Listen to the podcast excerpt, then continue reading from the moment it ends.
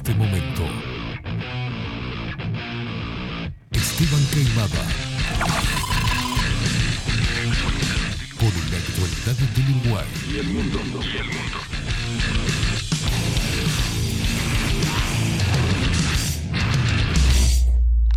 Bajo la lupa.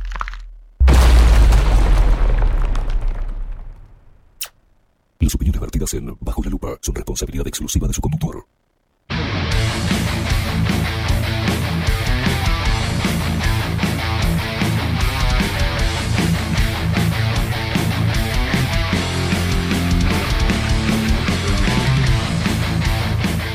Muy pero muy buenos días. Bienvenidos a un nuevo programa de Bajo la Lupa por aquí por bajo la.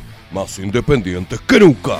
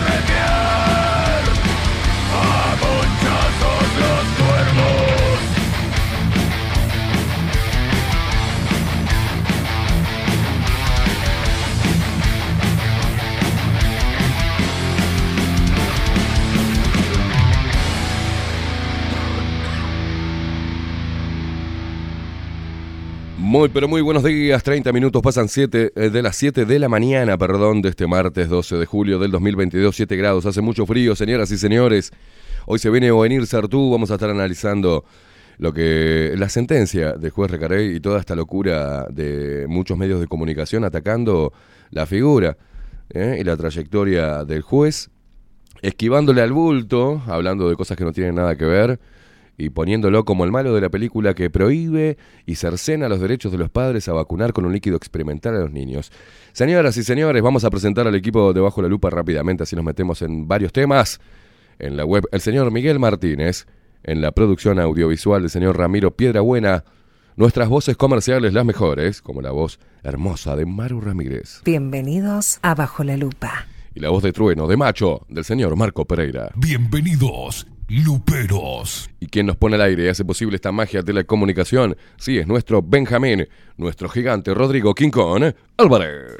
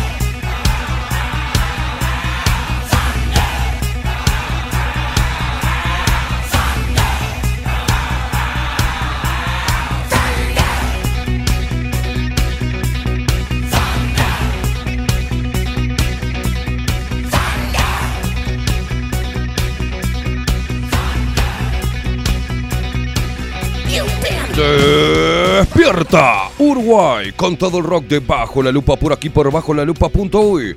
Más independientes que nunca.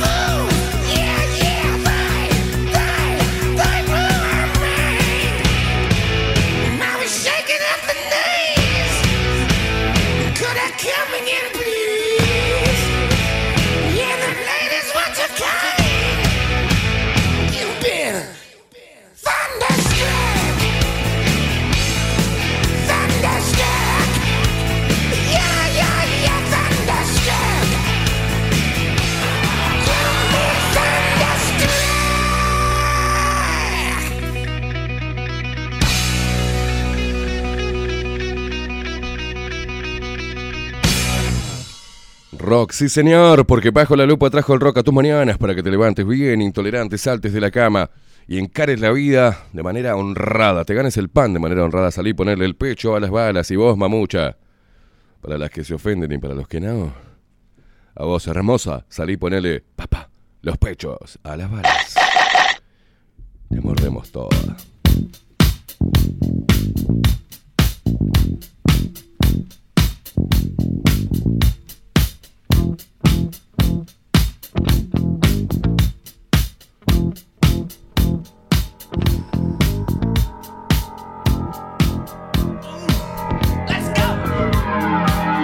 He walks merrily down the street with the brim pulled way down low. Ain't no sound but the sound of his feet. Machine guns ready to go. Are you ready? Hey. Lo baila al interior del país. Lo baila Montevideo.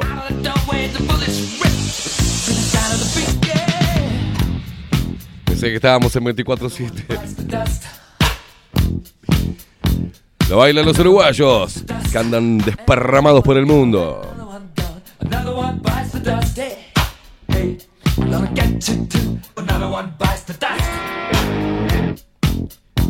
Lo bailan las paisanas del interior del país, esas de piernas gruesas.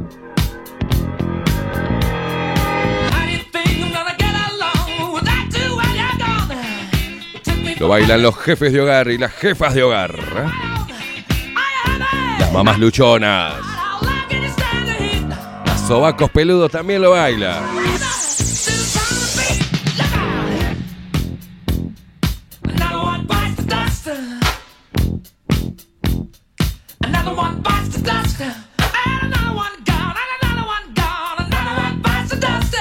Lo bailan nuestros hermanos argentinos que nos escuchan a través de Radio Revolución 98.9 de la ciudad de La Plata.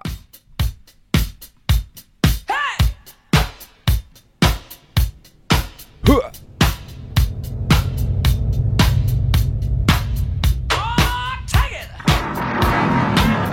bailan los tuiteros, los twitcheros.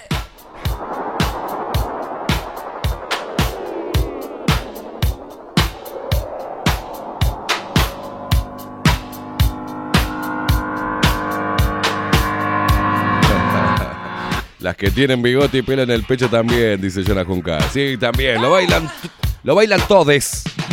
Another one bites the dust. Another one bites the dust. Hey, hey. Another one bites the dust.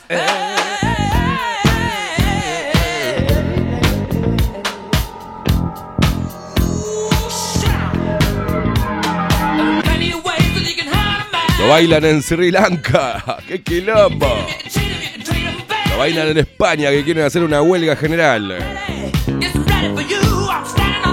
Lo bailan en Argentina que quieren echar a la mierda a Cristina y Alberto.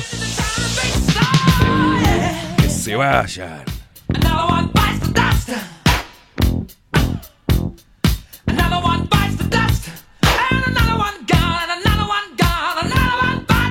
Lo bailan los de la Organización Panamericana de la Salud. La OMS también. Que está apoyando a nuestro ministro Daniel Menguele Salinas. Lo baila Nacho con una flor en el orto. Lo baila toda la gente, se comunica con nosotros a través de Telegram, arroba bajo la lupa uy. Recordá que nos podés seguir a través de todas las redes sociales, arroba bajo la lupa uy en todos lados. Estamos en todos lados, señoras y señores. También estamos después, más tarde, subimos el programa a Spotify y lo puedes escuchar ahí, ¿eh? Hace como Martín Pizorno que nos escribe. ¿Qué nos escribe? eh? Dice buenos días, vamos arriba, acá un calor infernal. ¿Dónde estás, Martín? ¿Dónde es que estás, hijo de mil?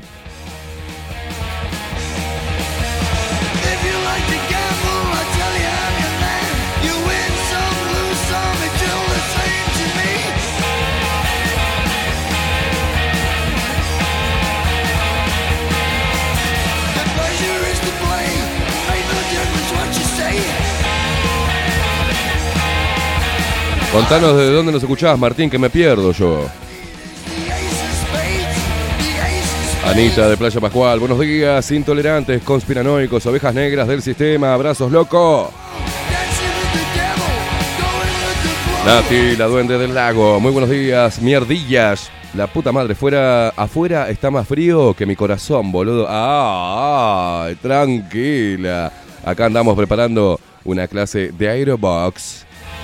Andás robando la plata, Nati. Correr. Martín Pizorno nos escucha desde Castel de Fels, Barcelona.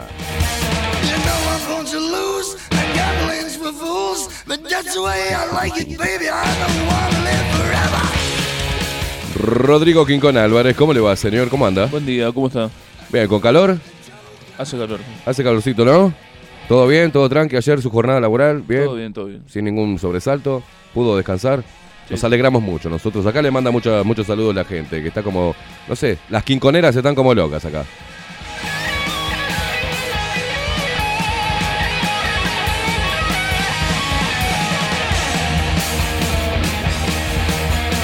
Dale, Nati, chingüengüencha. A la mierda, Jonah Juncal. No seas hijo de puta. Me mandaste una carta, hijo de puta.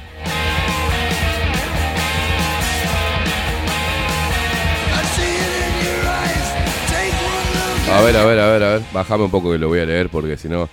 Una carta me mandó. Buen- buenos días, Esteban y Rodrigo. Soy Jonathan de Pando. Un fuerte abrazo y gracias por estar en la trinchera metiendo huevo como debe ser. Te dejo algo para que leas. Eh, mires el espejo. de Mirones. Dice. ¿Se dan ustedes cuenta de que nosotros, los llamados negacionistas, luchamos sin dinero, sufriendo censura, sin, a- sin hacerla nosotros, solo con la verdad, la ciencia y millones de voluntarios desinteresados y les estamos plantando cara a los mayores poderes que jamás hubo en la Tierra? ¿No es increíble? Deberíamos estar más orgullosos y menos pesimistas. Con todo en contra, más de la mitad de la gente ya rechaza las siguientes dosis y lo hemos hecho a pulmón, a capela, a mano, con el, el boca a oído, dice. contra todas las televisiones grandes del mundo, expulsados de muchas redes, difamados, presionados por nuestras propias familias, agobiados por los compañeros y jefes, repudiados por amigos, vilipendiados por hermanos, parejas rotas. Y no solo hemos resistido todo eso más de dos años, sino que crecemos cada minuto en todo el mundo. Estamos seguros, estamos contentos, estamos llenos de fuerza, aunque a veces caigamos. No es para celebrarlo en lugar de ser negativos. Somos la gente, somos la humanidad, somos libres. Sigamos trabajando juntos, convenciendo, reenviando, estudiando, para explicarlo mejor, aprendiendo, pero sobre todo creyendo en el inmenso poder de la verdad, el amor y Dios, dice. Algún día los libros de historia hablarán de estos años en los cuales millones de personas de todo el mundo, al unísono, fueron capaces de resistir la presión titánica del poder del mal. Cuando quiera ver a un héroe, lo único que tiene que hacer es buscar un espejo. Ah, te mando un abrazo, ahí te lo leí, para que después no te, no te quejes, ¿eh? Así es, hay que seguir metiendo. Señores,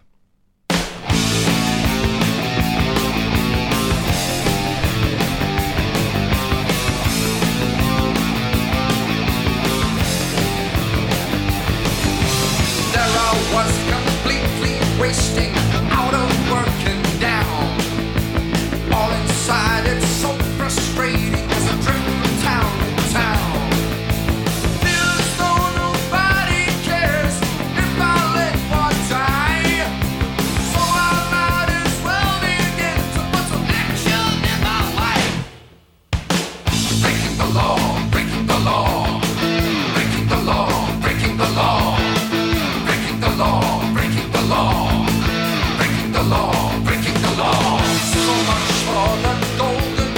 future,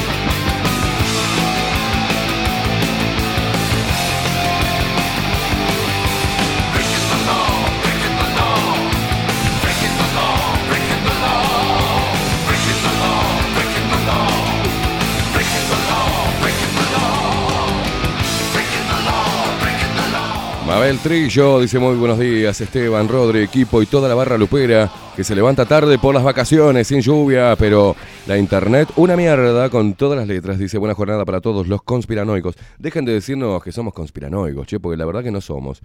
En realidad somos personas que piensan. Los, los que pensamos. Buenos días, aquí desde el campo en eh, Tarragona, dice, tratando de escucharlos porque aquí tengo un mundo de chicharras que no me dejan. Mira vos, Gustavo, te mando un abrazo, hermano.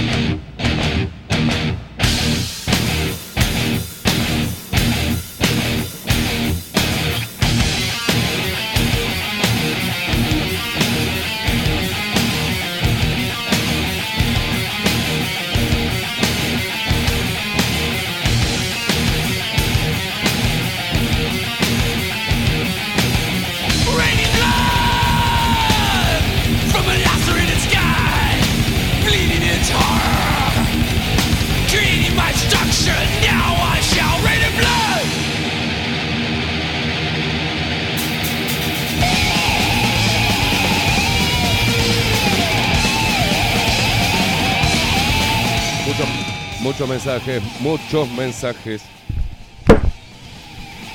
Muchos mensajes, ahora se arregló. Muchos mensajes que nos llegan a través de Telegram. No, sí, sí, sí, con la musiquita igual, pero me estaba volviendo loco el tema de- del micrófono. Hoy tengo pocas pulgas, ¿eh? Martín Pizorno dice: la lucha de nosotros, pro vida y libertad contra los covidianos. Por acá, Anita te manda saludos, Rodri. Aguante, King Kong, muy buena la música, todo rock, dice.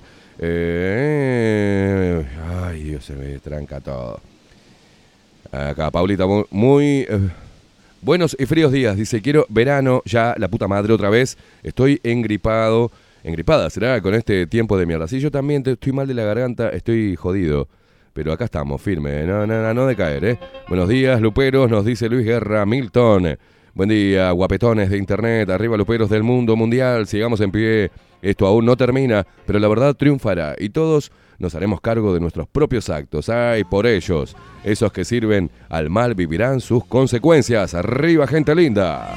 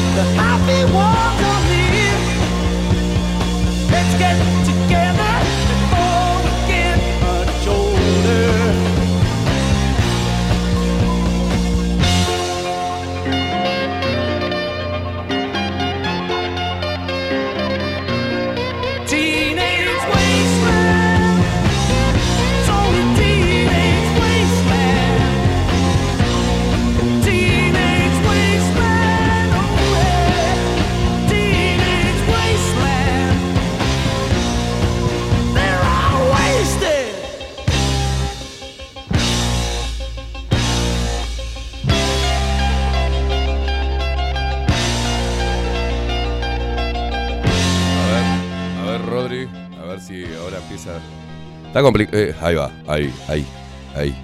Ahí, no, ahí me escucho bárbaro. Tenemos un problemita ahí, no sé si es el cable, algo de la consola. Vamos a tener que llamar a alguien para que revise la consola. Me parece que es eso, ¿no? La salida ahí, me parece.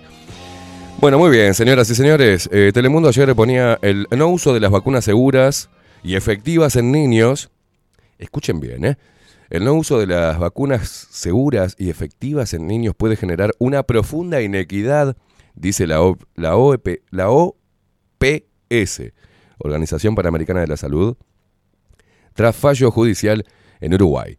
La vacuna ARN mensajero de Pfizer BioNTech es segura y efectiva para todas las personas mayores de 5 años, agregan. La semana pasada, la orden del juez Alejandro Recarey obligó a suspender la vacunación anti-COVID en niños de entre 5 y 13 años. Tras ese fallo, el Ministerio de Salud Pública, el ministro, perdón, de, Danie- de Salud Pública, Daniel Salinas, notificó de la situación a la Organización Panamericana de la Salud. Ah, alcahueteó el tipo. Salinas aseguró a Telemundo que correspondía informar a los organismos internacionales sobre la situación de la vacunación en Uruguay. Ante esta situación, la directora de la Organización Panamericana de la Salud, Carissa Etienne, eh, emitió este lunes una carta en respuesta a lo informado por Salinas. En la misiva, la Organización Panamericana de la Salud reiteró a las autoridades sanitarias uruguayas la recomendación del grupo de expertos de asesoramiento estratégico sobre inmunización de la Organización Mundial de la Salud, que estipula que la vacuna ARN mensajero de Pfizer BioNTech es segura y efectiva para todas las personas mayores de 5 años. Etienne sostuvo además que la vacuna de Pfizer BioNTech ha sido incluida en la lista de usos de emergencia de la Organización Mundial de la Salud. Como si eso fuese una garantía, ¿no? Un procedimiento basado en el riesgo para evaluar y enumerar vacunas, terapias y diagnósticos in vitro sin licencia con el sin licencia, ¿eh? con el objetivo final de acelerar la disponibilidad de estos productos para las personas afectadas por una emergencia de salud pública como la que todavía se enfrenta. Mentira. Esto es mentira. ¿Por qué es mentira? Porque recordemos que la Organización Panamericana, de la, Organización Mundial de la Salud, perdón, cambió, digamos, el sentido o lo que significaría una pandemia. Ante la pandemia tenía un significado distinto. O sea, es decir, que en una sola región, donde más del 50%, 50 más 1, se infectara con un virus, ahí se llamaba pandemia. Eh, después la Organización Panamericana de la Salud dijo que bastaba con un par de casos en diferentes países como para declararlo pandemia. Muy bueno, ¿no? Igual como cambió lo que es la inmunidad de rebaño. La inmunidad de rebaño con un virus que tenía una baja letalidad, como lo sigue teniendo el coronavirus, la COVID-19, el coronavirus SARS-CoV-2 que genera la COVID-19, la enfermedad. Tiene una baja letalidad, muy eh, baja, ínfima. Entonces ese virus, la inmunidad de rebaño era que mm, todos nosotros, o se mm, contagiaran la mayor cantidad de personas, que atravesaran la enfermedad como, como lo es una gripe fuerte, y de ahí creáramos anticuerpos. Eso iba a hacer que entre todos matemos al virus y su propagación. Así se había estudiado a lo largo de, de décadas y venía resultando. Bueno, cambió también la inmunidad de rebaño, ahora cambió a cuanto mayor porcentaje de personas estuviese inoculada. Lo cierto es que empezó la vacunación y los casos se dispararon, las muertes se dispararon y los problemas comenzaron a ponerse más heavy, ¿no? Como problemas del corazón, miocarditis, muerte súbita, ACV, ni que hablar los suicidios por la situación y por, las, por los protocolos pandémicos descabellados, no ameritaba, hicieron mucho daño y siguen haciendo daño. Y no está comprobado que son seguras y efectivas porque no están inmunizando a la población. No lo están haciendo. De hecho, muchos periodistas, por ejemplo, se basan en la revista The Lancet para sacar algunos, algunas líneas argumentativas para ponerse a favor de la vacunación. Pero la misma revista The Lancet, también en un artículo muy extenso, habla de que el problema de la propagación del virus lo tienen los vacunados y no así los no vacunados. Entonces, la revista The Lancet, que después ahora lo voy a pasar a leer, habla de no estigmatizar a los no vacunados, o sea, a nosotros, no, hacernos, no hacernos culpables de algo que se está generando entre los vacunados. De hecho, las cifras, por algo se pidió información, porque, por ejemplo, tuvimos al ministro de Salud en televisión abierta mm, comunicando 35 defunciones. De las 35, solo 5 no estaban vacunados. Las otras 30 estaban vacunadas, fueron pinchadas. Pero parece que la gente nos logra entender. Pero sigamos.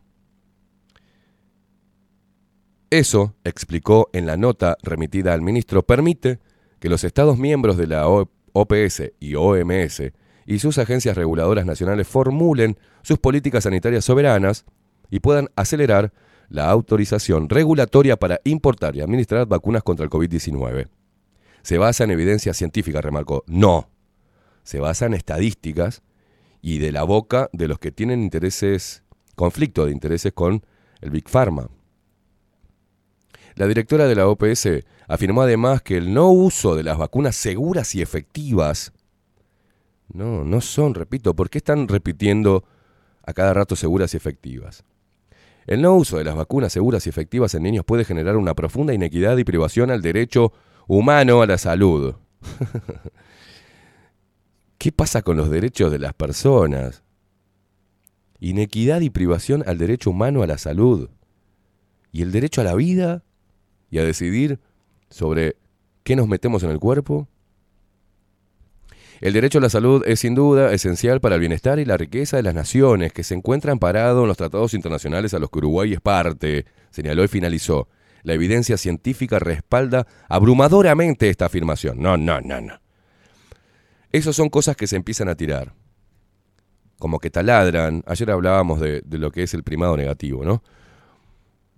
La evidencia científica respalda abrumadoramente esta afirmación. Recuerden, Nacho Álvarez poniendo las pruebas abrumadoras. O sea, repite este señor lo que le dice la OPS o la Organización Mundial de la Salud o la comunidad científica. Que la comunidad científica dejó de hacer ciencia y pasó a hacer política. Porque no tuvimos un solo, un solo debate científico para que la gente pueda escuchar. Y acá hay que tranquilizarse y que las personas que están escuchando puedan entender cuál es el espíritu de esta sentencia. Pero primero vamos a leer lo que dice eh, la Organización Panamericana de la Salud en eh, apoyo, metiéndose en algo que no le compete, que es nuestro problema a nivel nacional. Pero la Organización Panamericana de la Salud, a ver si me lo puedo enviar porque esto no sé por qué no me lo envió. No, sí, lo tenés, dale, lo leo de acá directamente. Organización Mundial de la Salud, Organización Panamericana de la Salud, 11 de julio, o sea, ayer del 2022.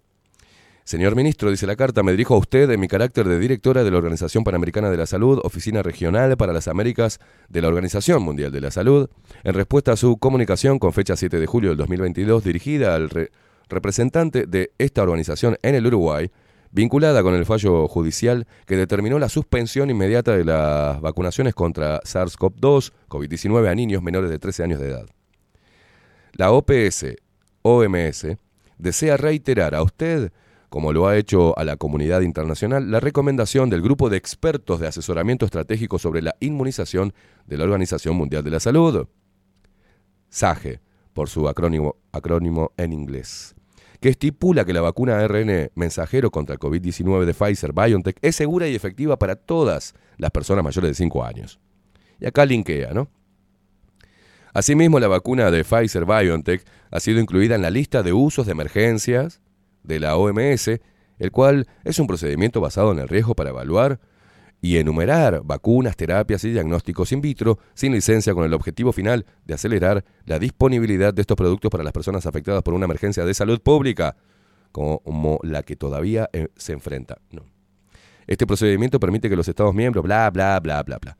El no uso de las vacunas seguras y efectivas, repite, las vacunas seguras y efectivas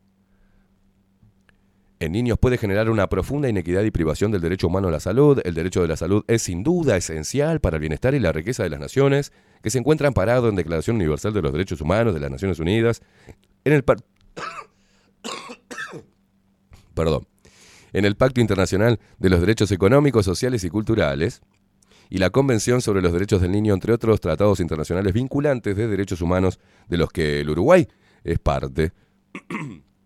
Está la otra, ¿no? La otra dice algo, algo relevante, la otra parte de la carta, o las vacunas salvan vidas. Ahí va, va. Las vacunas, sigue, ¿no?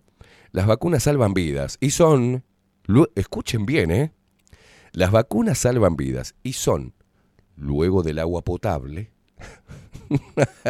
la herramienta que más ha contribuido a la prevención de enfermedades graves y mortales particularmente en niños pequeños, que son objeto de protección especial en defensa del interés superior de la niñez, según lo establecen los tratados internacionales vinculantes de derechos humanos de los que Uruguay es parte. Vuelve a repetir.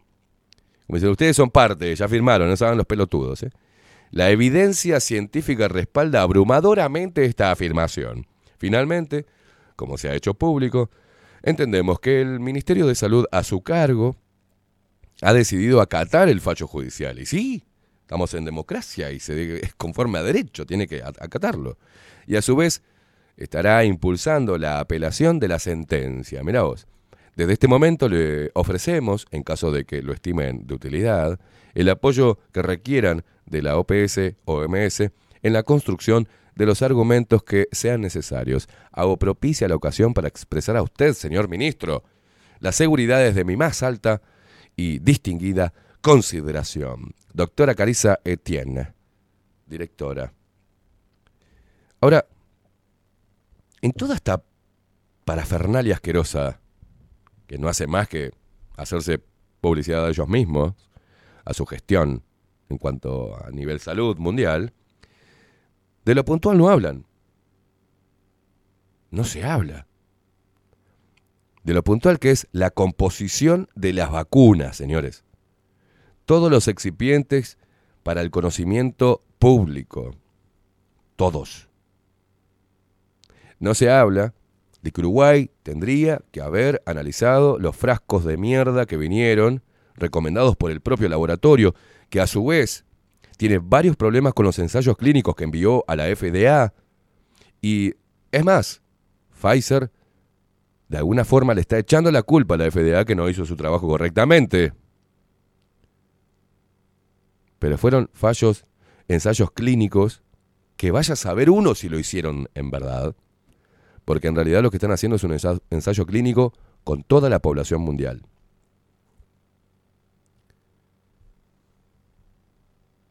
Y no hablan de eso, del consentimiento informado sobre efectos adversos.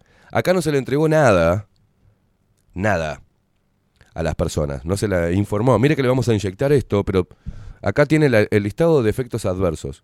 No lo hicieron, lo hicieron después, después de intimar a Pfizer, después de que se descubran este, archivos, después que la prensa, algún parte de la prensa, algún periodista loco, indagó un poco, ¿ah?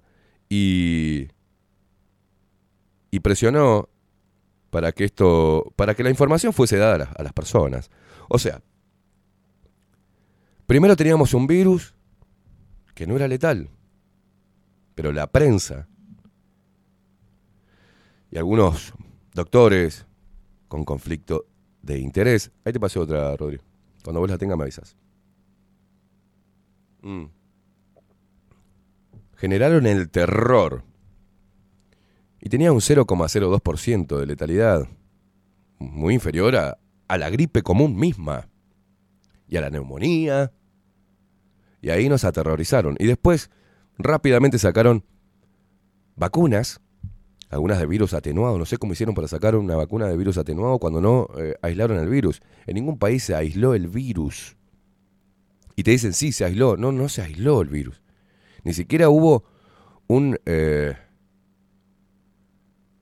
un proceso a la vista pública, dadas las circunstancias y las características de esta nueva pandemia, ¿no? Que requería información y donde cuando una organización una la comunidad científica, una organización como la Organización este, Panamericana de la Salud o la Organización Mundial de la Salud, quiere realmente salvar vidas, lo que va a hacer es transparentar todos los procesos para que la gente confíe en ese medicamento y se lo inyecte para salvarle la vida, ¿o no? Si yo tengo, mire, acá, acá tengo un líquido que le puede salvar la vida. Y yo sé que le va, le va a salvar la vida. Entonces voy a transparentar todo lo que tiene el líquido para que usted, señor, se quede tranquilo, señora, se quede tranquila y lo tome. Porque le va a hacer bien. No voy a decir, no, no te voy a... No, ahí tiene alguna... Bueno, tiene café, tiene agua, azúcar y hay otras cosas que no te puedo decir. Y aparte, tomalo. Este, es seguro y efectivo, pero firmame acá por las dudas. Porque no sé cómo cada organismo, viste, lo toma distinto. Es más o menos, le explico así para la gente que es idiota, que ha perdido la capacidad de analizar y de entender lo que está sucediendo. Pero vamos al espíritu. Acá el juez Recarey, Alejandro Recarey, no dice lo que estoy diciendo yo, no pone en tela de juicio a la comunidad científica, no habla de efectividades, no hace juicio de valor sobre la, eh, el Ministerio de Salud Pública, ni sobre el ministro, sobre nada. Y le da a la ciudadanía, de forma transparente, aunque no tiene por qué, pero dado el ataque de los medios de prensa y del Poder Ejecutivo, se ve obligado a que su secretaría saque un comunicado a la luz pública diciendo lo siguiente. Y esto tiene que, esto tiene, tienen que haber tomado los periodistas, no como Nacho Álvarez y los demás, viendo, indagar las intenciones personales del juez. Es la falacia ad hominem. No se está discutiendo la sentencia, ¿no? sino se está discutiendo la veracidad, transparencia, honorabilidad, ética y moral del juez. Nunca antes visto, ¿no? Nunca antes visto, porque estos periodistas vieron cómo diferentes jueces y fiscales archivaban casos de poderosos y no dijeron absolutamente nada. Estos periodistas, ahora lo voy a leer, Rodi. Estos periodistas vieron cómo se archivaban casos, vieron la muerte de Gómez Cannon y no dijeron nada. Se suicidó. Vieron cómo Miguel Ángel Toma es un, el monje negro de la masonería. Miguel Ángel Toma era el, estuvo encargado de generar negocios con el Big Pharma para traer medicamentos hacia acá, hasta nuestro país. Es un, una persona muy peligrosa para la, vida de los uruguayos, para la economía de los uruguayos y para la transparencia. Es un, es un mafioso que fue cubierto por el sistema cuando mató a un tipo manejando, cuando falseó documentación, cuando presionó a diferentes ministros de salud antes de que asumiera el Frente Amplio, el que cubrió el genocidio que hizo Tabaré Vázquez con las clínicas Corp. Es un ser nefasto. Y este tipo acomodó a Satjian, a Tomaset, hoy representante legal del Ministerio de Salud Pública, a dedo.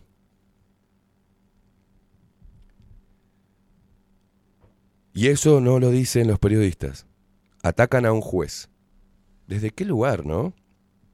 Pero vamos al espíritu de la sentencia. Para que quede claro, el juez hizo pública, hizo público el espíritu de la sentencia.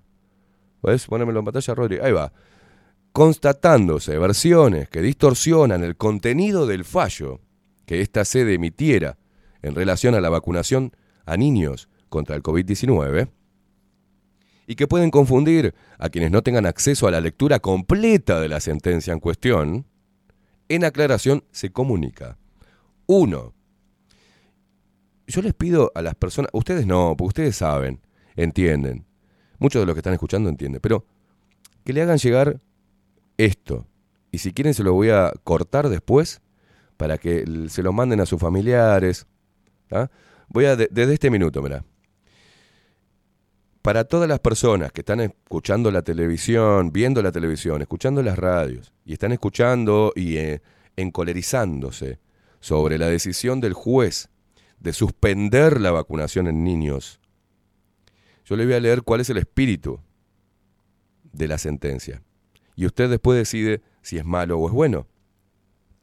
Dice así, constatándose versiones que distorsionan el contenido del fallo de esta sede, que esta sede emitiera en relación a la vacunación a niños contra eh, el COVID-19 y que pueden confundir a quienes no tengan acceso a la lectura completa de la sentencia en cuestión, en aclaración se comunica.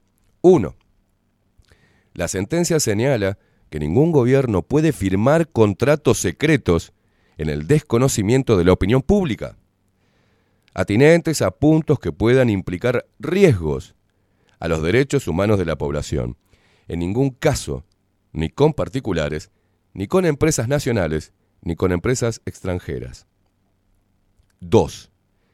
La sentencia no prohíbe el desarrollo de la campaña vacunatoria a menores. Repito, la sentencia no prohíbe el desarrollo de la campaña vacunatoria a menores, solo la suspende con carácter provisional y temporario. 3. La sentencia también indica que, aún en hipótesis de no obligatoriedad, debe informarse todo acto médico. Vale decir, para el caso, que se divulgue la composición de las sustancias que se inoculan y sus riesgos y efectos adversos ya comprobados a nivel nacional e internacional. 4. La sentencia apunta que debe especificarse al vacunar que los preparados tienen solamente autorización provisoria de emergencia, no definitiva, explicándosele a quien se inyecta las diferentes las diferencias pertinentes. 5. La sentencia terminantemente no se involucra en discutir aspectos científicos tales como la eficacia o la seguridad de las vacunas, ni la necesidad o conveniencia de la vacunación a menores. Por último, la sentencia también mandata que el Estado, mandata al Estado a hacer estudios propios, independientes, sobre la calidad de los medicamentos que se importan, no correspondiendo que para ello se esté simplemente a las manifestaciones del fabricante. De esta manera, el fallo en ningún punto incursiona en tema científico alguno, debiendo tenerse presente que toda la apreciación en sentido médico tiende a evitar que se considere estrictamente el plano jurídico, eludiendo el tratamiento de la esencia del fallo. Además, debe quedar bien, bien en claro que no hay atentado alguno a la libertad de vacunación. El hecho de que ésta sea optativa para los representantes legales de los menores no libera al Estado de confeccionar el debido consentimiento informado. Obligatoria o no, optativa o no, el gobierno debe siempre y en cualquier caso presentar toda la información a la persona interesada, extremo que hasta ahora no se estaba cumpliendo. Por último, se aclara que el fallo prevé que ni bien el gobierno cumpla los niveles de transparencia que se le imponen, deberá reanudarse inmediatamente la vacunación. Esto es muy simple. Acá el juez no está diciendo absolutamente nada sobre la eficacia o no de las vacunas. De eso se encargan los que la venden y los que ponen plata como Pfizer y la Organización Mundial de la Salud, que tiene un claro conflicto de interés, ni que hablar, ya lo sabemos. Bueno, parece que mucha gente no lo sabe. Y cuando dicen la comunidad científica tendríamos que repasar los nombres de la comunidad científica. Lo mismo acá a nivel local. ¿Para quiénes trabajan? ¿De dónde les llega el dinero?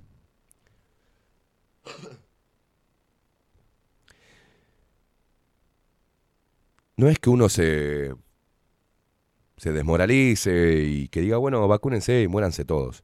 No se trata de eso. Se trata de que, de hacerle fuerza y hacerle un contrapunto al discurso oficial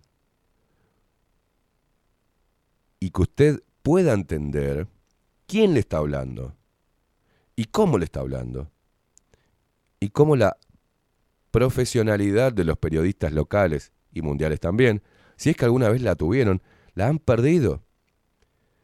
Porque han salido a atacar al juez y a seguir tirando miedo como ya están acostumbrados durante toda la pandemia. Eran los periodistas que nos estamos muriendo, queremos la vacuna ya. ¿No? Eran ellos. Mueren tantas personas por día. Más infectados. Están los CTI desbordados. Nunca sucedió. Están las emergencias este, desbordadas. Mire, yo nunca había visto en pandemia, nunca había visto hasta ahora el tiempo libre que tenían enfermeros, médicos. Tenían tanto tiempo libre que hacían coreografías en pandemia. ¿Se acuerda? Todas las coreografías de los médicos. Digo yo, si estás en una sala de emergencia o en un hospital desbordado de pacientes, Con protocolos sanitarios de alta seguridad, con un virus mortal, no vas a hacer un acorio para las redes sociales. Y hay un montón, ¿eh? Usted si quiere busca coreografía de médicos y tiene para entretenerse todo el día. ¡Wow! Estaban atestadas las, las emergencias. De hecho, hemos pasado por emergencias durante toda la pandemia porque nosotros, los no vacunados, los que no andábamos con un tapaboca en la calle, veíamos lo que estaba sucediendo. Usted, que se quedó en su casa por miedo a salir, solo recibió las imágenes de la televisión. Nosotros vivimos una vida normal. Y, veí, y se notaba claramente que lo que estaba saliendo en la televisión no tenía nada que ver con la realidad. Nada que ver. Y los médicos, que hoy escuchan bajo la lupa y que están del otro lado, son los que entendían la movida porque estaban ahí, teniendo tiempo para rascarse un huevo, para rascarse la, la vallaina, hacerse las uñas y hacer videitos para TikTok. Saben lo que le estoy hablando. Sí hubo mucho pánico al principio, muchas consultas, porque la gente... Pero después cuando le dijeron que eh, no aglomerarse, dijeron, no, no, no voy.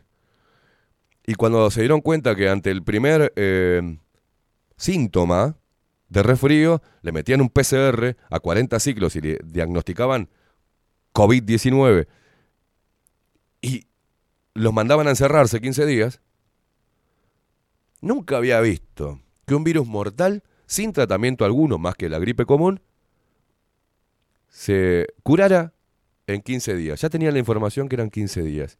Y le daban el alta a las personas por teléfono. Hola, ¿qué tal? Mire, yo soy Esteban Caimada. Si me hicieron un PCR hace 15 días. Bárbaro. Eh, hola, ¿sí, ¿sigue? eh, ¿Usted salió? No, no salía a ningún lado, señora. Ah, qué bien, muy bien. Eh, a ver, 15 días. Si ¿Usted tiene, tiene síntomas? No, no me duele ya la cabeza, no me sale moco, estoy bien. Ah, bueno, bárbaro. Está dado de alta, señor. Puede seguir haciendo su vida normal. Gracias, ¿eh? Prum, cortabas. Una cosa descabellada. No, pero después yo soy el loco. Después yo soy el pelotudo, soy el asesino. Personas como nosotros somos los locos de mierda, este, los conspiranoicos. No, no. La gente aceptó que una operadora le diera el alta, sin un chequeo médico, sin un carajo. Sí, sí, puede salir. Y también al revés, ¿no? Mire, me siento. No, y se tiene que quedar encerrado. Y lo encerraban así. Estaban los vagos que se certificaron y se iban a meter un, un, hisopo por el orto, igual, para no ir a laburar y seguir cobrando. Como lo hicieron casi todos los empleados públicos. Es increíble lo que sucede. La verdad. Se ha perdido. La gente ha perdido el cerebro directamente. Ya no piensa, ¿para qué? Digo lo que me dice la, tele, sí, me tengo que poner un y me pongo un tapaboca, me tengo que vacunar, ¿y cómo el gobierno va a querer hacerme perjudicar mi salud con una vacuna? Y me la pongo. Y me pongo una, dos, tres, cuatro, cinco, no me funciona, pero me sigo pinchando, no importa. Porque son inocuas. en todo sentido. No me inmunizan, puedo seguir este, contagiando y contagiarme, pero no voy a morir. Wow, ese es el argumento científico y profesional de la televisión y de los médicos y de la comunidad local. No te inmuniza una mierda, ¿eh? O sea, si pones a un vacunado y a no vacunado, tienen los dos las mismas posibilidades. Tanto de morir como de no morir.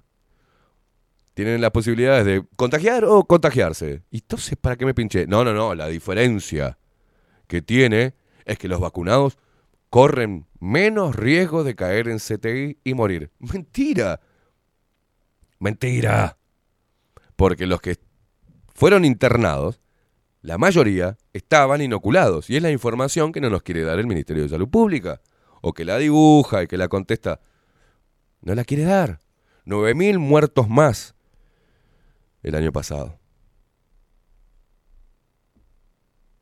¿De qué? ¿De coronavirus? Si tiene el 0,02% de letalidad. Se suicidó más gente. Empezaron los efectos adversos a corto plazo, a mediano plazo. ¿En dónde estamos ahora? ¿A mediano plazo? Sabemos lo que va a pasar adelante, cómo la comunidad científica puede decir son seguras y efectivas cuando el mismo laboratorio te está diciendo que puede haber efectos a corto, mediano o largo plazo. ¿Por qué no estipula que es a largo plazo? Lo que está sucediendo hoy y las variantes y los la sintomatología de las variantes coincide con sintomatologías de los efectos adversos publicados por los mismos laboratorios. No, pero es coincidencia. Es simplemente coincidencia. La gente no quiere ver que esto es macabro. También no quiere ver que en un ensayo clínico, cuando el, laboratorio tiene que hacer la prueba del medicamento, tiene una X cantidad de personas a las cuales a la mitad le aplica un placebo y a la otra le da el medicamento. Bueno, es lo que están haciendo con la población mundial, porque eso se lo saltaron. En tan poco tiempo se saltaron lo que son los ensayos clínicos para enviarle a la FDA. De hecho, tienen un grave problema la FDA y Pfizer, por ejemplo, porque fueron casi truchos. Tomaron un poco de información e instalaron el ARN mensajero por encima de las supuestas vacunas con virus atenuado como conocíamos hasta, hasta ahora. Que no sé cómo hicieron, porque esas vacunas demoraban hasta 12 años. Ah, bueno, la tecnología ha hecho que todo se desarrolle más rápido hoy. Pero verá que la tecnología ARN mensajero nunca fue colocada en el cuerpo humano. Bueno, eh, hay que hacerlo de emergencia. Pero no sabemos, no sabemos qué, qué puede suceder. No importa, es un ensayo clínico, muchachos.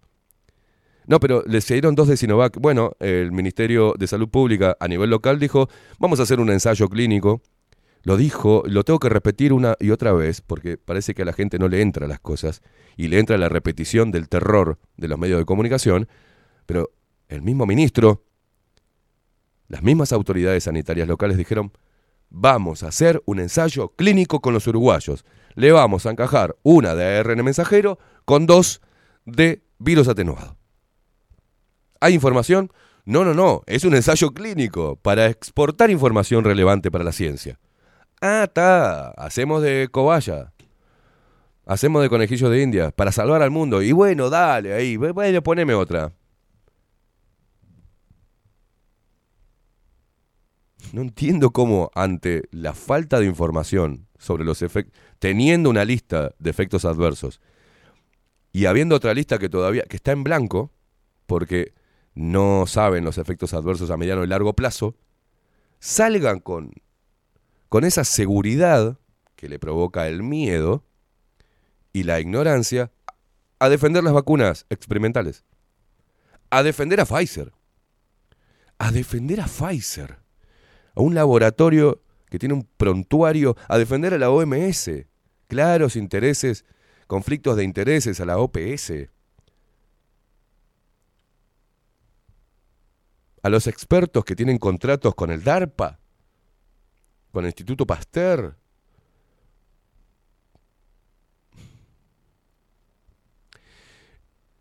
Es un momento muy difícil que nosotros tenemos que estar muy tranquilos, muy tranquilos, porque la información está. La información está. Y está al alcance de cualquier persona. Iba a decir algo, pero... De cualquier persona. Y me gusta porque los periodistas profesionales dicen, no, no, no, esta información sobre la seguridad y efectividad fue publicada en la revista The Lancet. Ok, dale, vamos a The Lancet. A finales del 2021, o sea, el 20 de noviembre del 2021, en el volumen 398, número 10.314,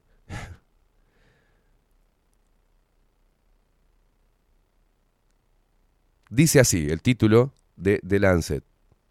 COVID-19. No se justifica estigmatizar a los no vacunados. Esto es para Car Carsolio, para Nacho Álvarez, para Patricia Madrid, que nos quería encerrar eh, en una camarita, para Mirta Legrand, el viejo puto este. En Estados Unidos y Alemania, voy a leerles el, el artículo de The Lancet, no es este... Mm, eh, Anticovid 2022. No, no, es de Lancet, del mismo lugar donde sacan información. Así como no le dieron bola al artículo de Nature del 2021 también, donde hablaba de que los anticuerpos naturales eran más fuertes y que duraban toda la vida. Las células T y bla, bla, bla, bla, bla, bla. No le dieron bola. En Estados Unidos y en Alemania dice este artículo de Lancet del 20 de noviembre del 2021 Funcionarios de alto nivel han utilizado el término pandemia de los no vacunados, lo que sugiere que las personas que han sido vacunadas no son relevantes en la epidemiología de la COVID-19. El uso de esta frase por parte de los funcionarios podría haber alentado a un científico a afirmar que los no vacunados amenazan a los vacunados por COVID-19. ¿Se acuerdan? Éramos una amenaza y decíamos ahí nosotros, pero si nosotros no nos vacunamos y ellos están vacunados, teóricamente están protegidos, ¿por qué tienen miedo de nosotros? Y ahí ya tenés la primera contradicción. Repito, lo que estoy hablando no es de conspiranoico, ni dudacionista, ni negacionista, ni terraplanista, ni nada por el estilo. Todo lo que se nos endilga. Yo hago una pregunta. Si salían a decir en la televisión y los médicos que nosotros los no vacunados éramos un peligro para las personas que estaban vacunadas, la pregunta era, ¿y para qué se vacunaron? ¿No es para inmunizarse? ¿qué peligro podemos ser? Que se vacune el que quiera, porque no es obligatoria. Que se vacune, se vacunaron, están protegidos. Bueno, tranca entonces. Porque por más que los no vacunados los contagiemos, recuerden que la vacuna es segura y efectiva a tal punto que te evita ir a un CTI o morir. Así que de repente lo que te podíamos llegar a generar era una gripe. ¿Se dan cuenta que está la contradicción en todo lo que han dicho hasta ahora? En todo, ¿eh? En todo. Y usted que está ahí, que anda en las redes sociales, insultándonos por no habernos vacunado, por haber tenido el valor de investigar y decir, no, no voy a dejar que mi cuerpo sea un experimento. Yo hago lo que quiero, me meto droga si quiero en el cuerpo, pero yo no voy a... Lo hago por opción, porque yo tengo ganas de hacerlo, porque soy dueño de mi cuerpo. No puede venir el Estado a decirme que yo tengo que poner el cuerpo para hacer un ensayo clínico para exportar información relevante para la ciencia, ¿no? Agárrenme esta. Por lo menos dame plata. Decime, che, ¿querés ser parte del del experimento? Te pago mil dólares. Dale, vamos. Por lo menos era un poco más claro, ¿no? Sigue así el artículo de The Lancet. Cada vez hay más pruebas, cada vez hay más pruebas, cada vez hay más pruebas, repito, de que los individuos vacunados siguen teniendo un papel relevante en la transmisión. En Massachusetts, perdón, en Massachusetts, Estados Unidos, se detectaron un total de 469 nuevos casos de COVID-19 durante varios eventos en julio de 2021 y 346, un 74% de estos casos fueron en personas que estaban total o parcialmente vacunadas. ¿Qué hicieron acá? Al ver la evidencia, ahí hago un punto en el artículo, al ver la evidencia de que los vacunados estaban transmitiendo, apareció la figura y la frase mal vacunados. ¿Recuerdan? No, no, los mal vacunados. ¿Qué eran los mal vacunados? Aquellos que se negaban a meterse una tercera dosis. Eran mal vacunados. No tenían la pauta vacunal completa. ¿Quién instauró la pauta vacunal completa? ¿Bajo qué parámetros? Cuando las personas se encajaron dos de un laboratorio distinto con una tecnología distinta. O sea, te llamaban mal vacunado por no darte la de Pfizer. Necesitaban poner la tercera para que Pfizer, Pfizer se instalara en el mercado como líder y borrara a todas las demás. Pero acá el artículo de The Lancet, una revista prestigiosa que ha- han tomado todos los artículos los periodistas estos vende vacunas, dice que el 74% de los casos, al menos eh, en Massachusetts, Estados Unidos, se detectaron de 469 nuevos casos de COVID-19 durante varios eventos en julio del 2021. El 74% de estos casos fueron en personas que estaban total o parcialmente vacunadas, 274, un 79%, de los cuales eran sintomáticos. Los valores del umbral del ciclo fueron igualmente bajos entre las personas que recibieron todas las vacunas, la mediana de 22,8. Y las personas que no fueron vacunadas, no completamente vacunados, o cuyo estado de vacunación se desconocía, se utilizó el umbral mediana de 21,5, lo que indica una carga viral alta incluso entre las personas que fueron completamente vacunados. En los Estados Unidos se informaron un total de 10.262 casos de COVID-19 en personas vacunadas. Ah, y ahí dijeron, recuerda que eh, estás vacunado pero puedes seguir contagiando y contagiando. Contagiándote y contagiando. Pero no vas a morir. Ah, está, bárbaro. Fue casi como, como la doctrina y como el dogma de alguna religión. Si estás en esta religión no vas a ir al infierno. Ah, estaba bárbaro. Gloria a Dios, sí, gloria a Dios. Entonces, bueno, vamos al infierno. Porque me lo dijo el pastor, porque lo dijo la Biblia. es increíble. Sigo, ¿no? Repito, en los Estados Unidos se repito que estoy leyendo un artículo de la revista The Lancet. ¿no? En los Estados Unidos se informaron un total de 10.262 casos de COVID-19 en personas vacunadas al 30 de abril del 2021, de los cuales 2.725, el 26,6%, estaban asintomáticos. 995, 9,7%, fueron hospitalizados y 160, el 1,6%, fallecieron. En Alemania, el 55,4% de los casos sintomáticos de COVID-19 en pacientes de 60 años o más se dieron en personas con todas las vacunas y esta proporción aumenta cada semana. En Münster, Alemania, ocurrieron nuevos casos de COVID-19 en al menos 85, o sea, el 22% de 380 personas que estaban completamente vacunadas o que se habían recuperado de la COVID-19 y que asistían a club nocturnos. Las personas que están vacunadas tienen un menor riesgo de enfermedad grave, dice, pero siguen siendo una parte relevante eh, de la pandemia. Por tanto, es erróneo y peligroso hablar de una pandemia de los no vacunados. Históricamente, tanto en Estados Unidos como en Alemania, han generado experiencias negativas al estigmatizar a partes de la población por su color de piel o religión. Hago un llamado a los funcionarios y científicos de alto nivel para que detengan la estigmatización inapropiada de las personas no vacunadas, que incluyen a nuestros pacientes, colegas y otros conciudadanos, y que hagan un esfuerzo adicional para unir a la sociedad. Referencias, uno dice acá Goldman, cómo los no vacunados este, no amenazan a los vacunados, es una perspectiva dar- darwiniana.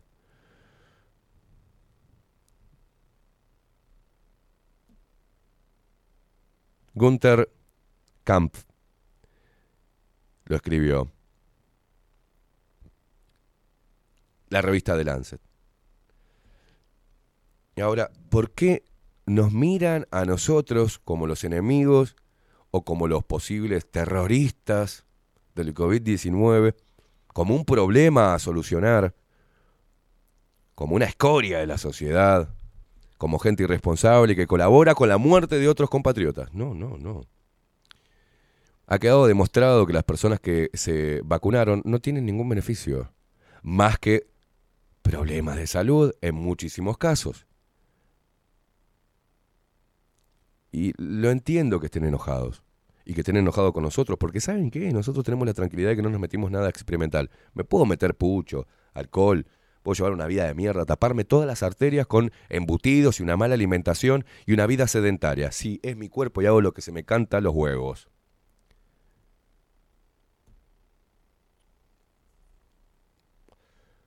Pero lo hago yo y me meto lo que quiero en el cuerpo. No puede venir el Estado, obligarme y castigarme de alguna manera, o sea, de forma directa o indirecta, por no acatar. Eso es dictadura. No acatar. Mientras tanto, mientras que estamos hablando de esto en Uruguay, mientras que estamos, mientras que acá un juez primero hay que ver porque están atacando que justo estaba el juez de feria. No funciona así. Los jueces tienen un grupo. eh, nosotros consultamos a, fuentes judiciales, a varios jueces. Pero otra vez salió una noticia también de que los jueces decidieron no enfrentar al gobierno públicamente, pero sí se mostraban preocupados por lo que estaba sucediendo con el Poder Ejecutivo, interpelando, por ejemplo, a su colega eh, Alejandro Recarey con la sentencia. Algo que no pueden decir ningún medio de prensa. Sí lo pueden decir periodistas afines al sistema y los vendedores de vacuna, pero después no han podido endilgarle absolutamente nada a la carrera del juez. Dicen que es un juez frontal, que es un juez muy laburador, que siempre está dispuesto a laburar hasta en vacaciones, que a veces se toma semanas, o sea, consultamos a los colegas de Alejandro Recarey. Y ha sido un tipo intachable en su carrera. Intachable. No tiene nada que decirle. Ha sido un juez con huevo y sí, por eso tomó la notoriedad que tomó en los diferentes casos donde actuó. Y sí. ¿Alguien está diciendo que más de 40 sentencias hizo en 5 días, en 6 días? No. No. Yo no soy quien para defender al juez porque no lo conozco en, profundidad. Pero no hay nada, buscando en archivos, no hay nada que manche la carrera del juez Alejandro Recarey. Pero sí hay cosas que manchan a los que están hablando mal de Recarey. El propio ministro de Salud, que tiene una especialidad suspendida en el círculo católico. El propio Cipriani, no sé si dijo algo Cipriani, le conviene que no diga nada. Los médicos que no escribieron un solo paper a nivel internacional, que fueron escalando a nivel político. Pelufo. ¿Qué puede decir Pelufo? De la Sociedad Uruguaya de Pediatras. Nada. Se tienen que lavar la boca porque lo que, lo que figura en la sentencia es en lo que se tenían que haber enfocado los periodistas y todos juntos los periodistas. Ah, mirá, tiene razón el juez. Hay que interpelar a. Pará, eh, vos no tenías que haber revisado las vacunas que me dijiste que me pusiera armas, ¿no? Claro, nos vendiste a todos nosotros los periodistas. Vamos a suponer que los periodistas son idiotas, ¿no?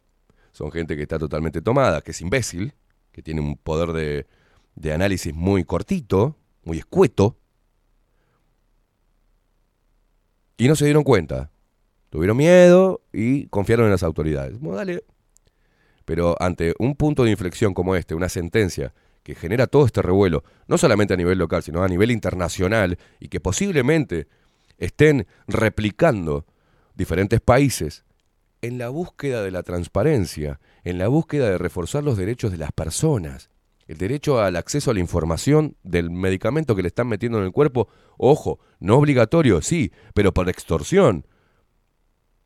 Porque si no es obligatorio no debe haber nada nada que me condicione a llevar mi vida como la llevaba antes de la pandemia. Viajar,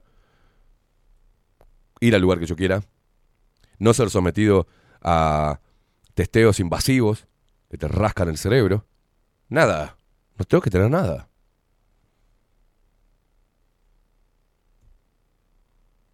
Se tenía que haber penado ahí una denuncia que no ha sido tomada, que hizo Libertad Sanitaria Uruguay contra Patricia Madrid y el señor Puglia. ¿Y quién los va a tocar? Nadie. Quizás se la tendría que haber mandado al juez Recarey para que sigan diciendo que es un juez conspiranoico. Todo lo que es difícil de aceptar nos ha sido endilgado a los conspiranoicos, supuestamente, ¿no? Acá la contradicción parte y vamos a basarnos en el discurso oficial. Y el discurso oficial tira agua por todos lados, hace agua por todos lados. Y nuestro trabajo ha sido puntualizarlo, ha sido investigar, ha sido advertir después de investigar, no pararnos sin fundamento, sino ver, hacer un poquito hacia atrás y ver las complicaciones y la oscuridad del oscurantismo de la Big Pharma, sus lazos con el poder. Pero bueno, intentamos de- desde acá hacer lo que tenemos que hacer desde el periodismo.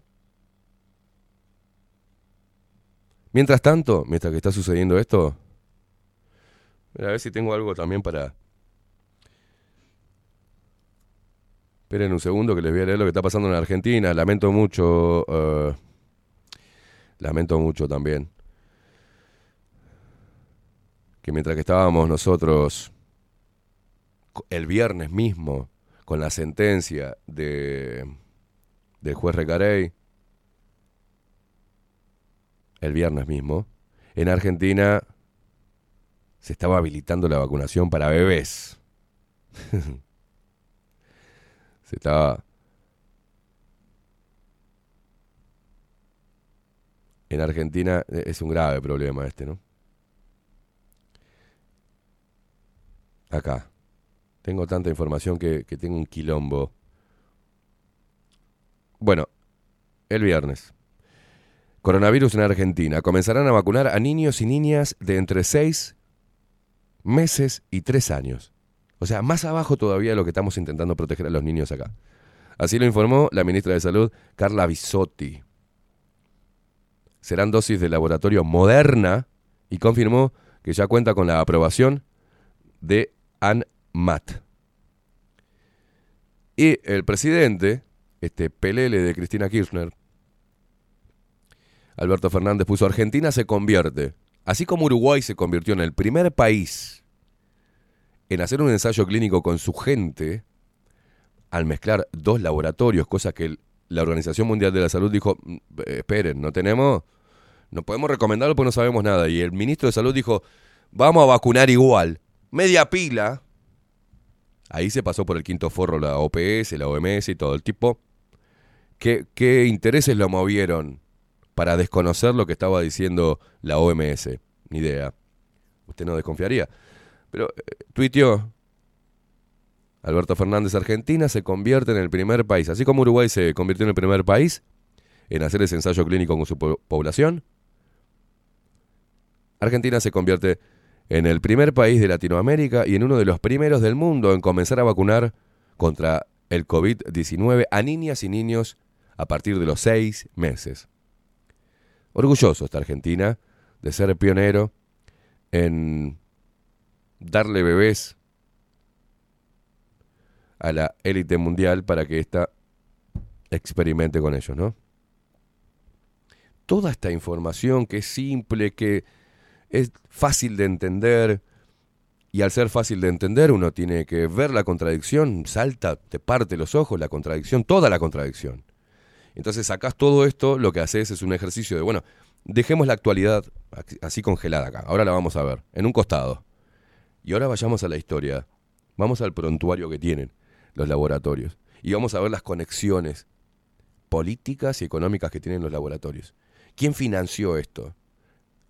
Y ahí es cuando empezamos a despertar un poquito. Vamos a ver los discursos. ¿Cuál, es el problema? ¿Y cuáles son los puntos de la Agenda 2030? Bueno, tenemos un problema. Tenemos un problema. Tenemos un gran reseteo mundial dicho por ellos mismos. Por el propio Klaus Schwab. Por el propio Bill Gates. Por el propio Soros. Hay videos de Soros que te dice en la cara que a él le importa un huevo lo que provoque. Él quiere hacer plata, manejarte. Un ser del esnable, oscuro. Son personas oscuras que le están haciendo mucho daño al mundo. Y Uruguay y sus gobernantes permitieron eso. Y los, lo siguen permitiendo. Y ahora van por los niños. Y el uruguayo, en reglas generales, es un ser que no protesta. En Argentina, movilizaciones pidiendo que se vayan. Un quilombo bárbaro se está armando en la Argentina. En España, vieron lo que pasó en Sri Lanka, ¿no? El mundo se está despertando. ¿Vieron lo que está pasando con los agricultores en, en Holanda, ¿no? Con los tractores. Están parando hasta los aeropuertos. Les chupan huevo. ¿Vieron lo que pasó en Canadá y lo que puede seguir pasando en Canadá con los, con los camioneros? En Argentina la gente se está saliendo a manifestar de manera masiva, pidiendo que se vayan, pidiendo que se vayan. Haciendo mierda el tejido social, la cultura, la salud, matando gente. Suben las tasas de suicidio, bajan los nacimientos, suben las enfermedades y los diagnósticos raros. Parece que todo eso pasa desapercibido para las personas, para muchas personas de nuestro país que salen a ponerse espalda con espalda con los políticos y con la televisión. Abrazan la televisión más que a un compatriota que le, está diciendo, hey, acá hay información relevante para tu salud. Es un momento difícil. Te baja la energía, te parte al medio. Pero bueno, nosotros estamos permitiendo que ellos hagan de nosotros lo que quieren. Y lo estamos permitiendo.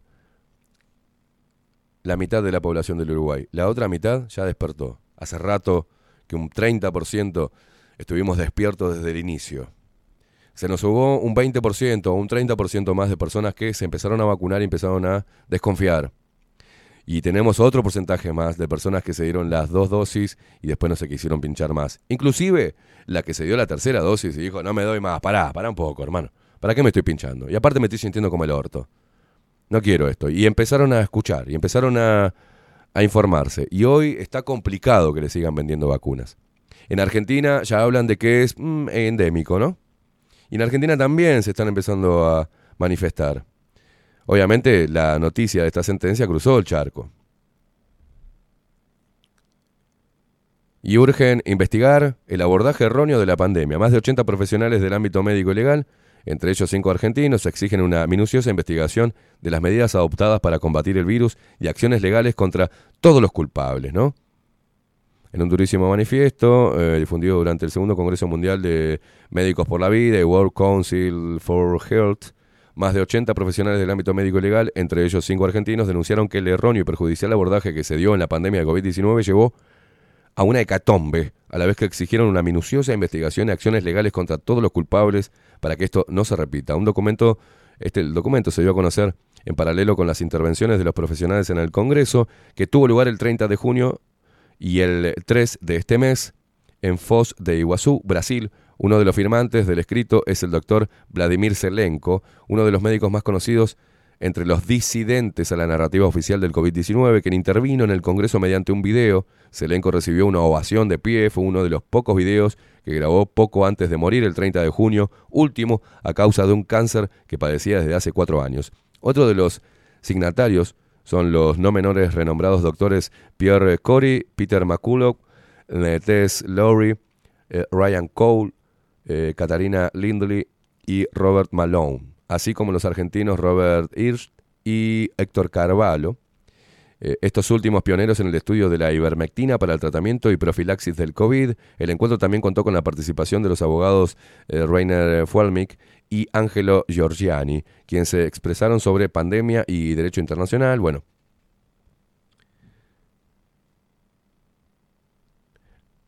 ¿saben que a las personas que tienen miedo y que están abordando la vacuna, le- les doy un consejo, vayan y consulten con el médico de confianza y consulten con otro y consulten con otros. ¿Y sabe qué? Les digo un secreto. Toda la información que nosotros hemos puesto arriba de la mesa durante estos más de dos años de pandemia provino de médicos, de enfermeros, de doctores, de directores de diferentes entes. Vinieron de ahí. Hay médicos y doctores que saben de lo que estamos hablando. Por eso escuchan este tipo de programas. Porque saben positivamente que donde nosotros empezamos a pegar era el lugar preciso. Esta pandemia se mantiene con el PCR. Se mantiene por los medios de comunicación y por una comunidad científica sesgada y con intereses altos, conflictos de interés, que serán juzgadas en algún momento y que tarde o temprano va a salir a la luz. Y cuando salga a la luz, quiero ver dónde van a correr. Y quiero ver qué van a decir las personas que hoy están saliendo con la antorcha, viendo a los que no nos vacunamos como una amenaza a nivel mundial. Y vamos a ver dónde se esconden los padres que no defendieron la salud real de sus hijos, la salud natural, que fueron a llevarlos, fueron sometidos los niños porque no pueden decir que no, a que vayan a poner el cuerpo para este gran ensayo clínico mundial.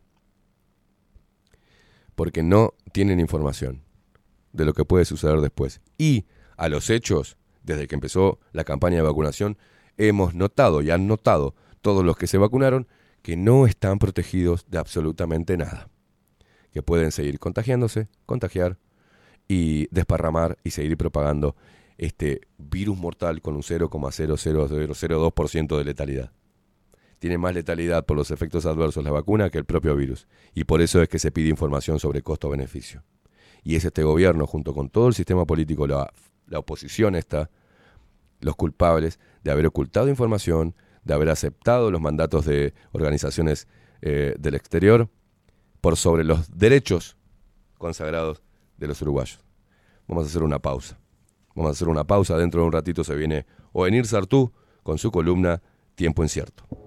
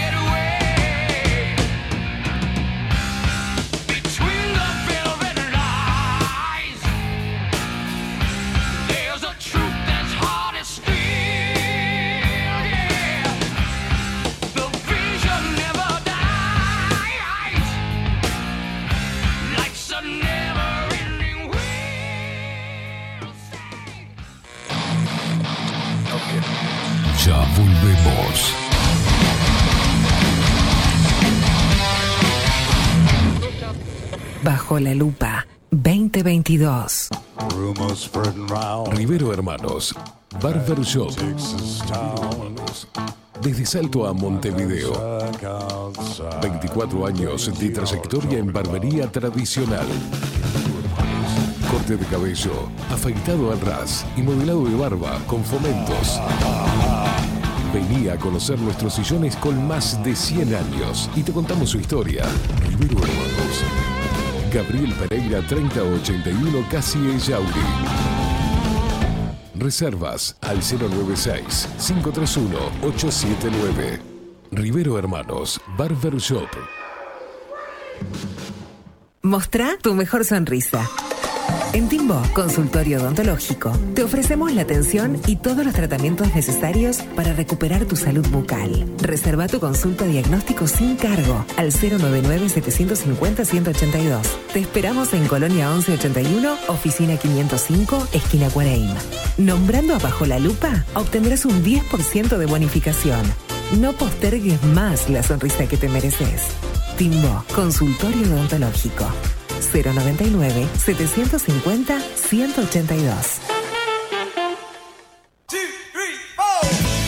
Si busco timbres notariales Salón Libertad. y si busco juguetes Salón Libertad. y si busco... No busques más. Salón Libertad tiene todo lo que te puedas imaginar. El salón más completo del centro. Agencia oficial de timbres notariales, profesionales y judiciales. Y si busco fotocopias También en Salón Libertad. Paraguay 1344. Teléfono 2-938-33. y si busco golosinas y si busco refrescos y si busco alfajores También Salón Libertad. 2-938-33. Si estás en Miami, Florida y querés renovar los pisos de tu hogar o reformar tu baño y tu cocina, la mejor opción es CM Great Services, la empresa de construcción que le da vida a tu diseño. Más de 20 años de experiencia avalan nuestro trabajo. Reformas, revestimientos de pisos, baños y cocinas. En Miami, Florida, CM Great Services. Contactanos al 786-536-8822. Café Jurado, directamente desde la planta hasta su propia taza, siempre garantizando la mejor calidad. Café Jurado, su cuerpo, su intenso sabor y su aroma hacen de nuestro café un placer único. Desde 1912, pasión por el café. Mercado de Carnes La Vaquilla. Ofrece a sus clientes los mejores cortes y la mejor atención. Ventas por mayor y menor. Descuentos especiales a parrilladas, colegios y caterings. Envíos sin cargo. Teléfono 2-208-9877. Horarios de lunes a sábados de 7 a 13.30, de 17 a 20 horas. Domingos de 8 a 13 horas. El tierno sabor de nuestras mejores carnes a su mesa. Mercado de Carnes La Vaquilla. Avenida San Martín, 2555. Teléfono 2-208-9877. Envíos sin cargo. La Carola. 13 años haciendo las mejores paellas y tortillas españolas de Montevideo. Sus chefs, Marcos y Carola, no solo ofrecen las mejores paellas, sino que también tienen las mejores pavlovas de la ciudad. Cuentan con un jardín exclusivo para tapeos, degustaciones de vinos y reuniones familiares. También ofrecen un menú express con opción de pasta y jugos naturales. De martes a viernes a partir de las 20 horas, sábados y domingos, también al mediodía. Instagram, La Carola Tapas. Gonzalo Ramírez 2225, esquina Juan Polié. Reserva tu lugar 099 24 20 72. La Carola, el clásico de la ciudad. Pescadería El Italiano. Ubicados en el puertito del buceo, les ofrecemos pescado fresco todo el año y gran variedad en mariscos, productos de excelente calidad, llevando confianza a su mesa. Los esperamos con la mejor atención personalizada. Pescadería El Italiano, de martes a domingos, de 8 a 20 horas. Contamos con envíos. Pescadería El Italiano. Comunicate al 2-622-7930 y por WhatsApp 095 43 3502.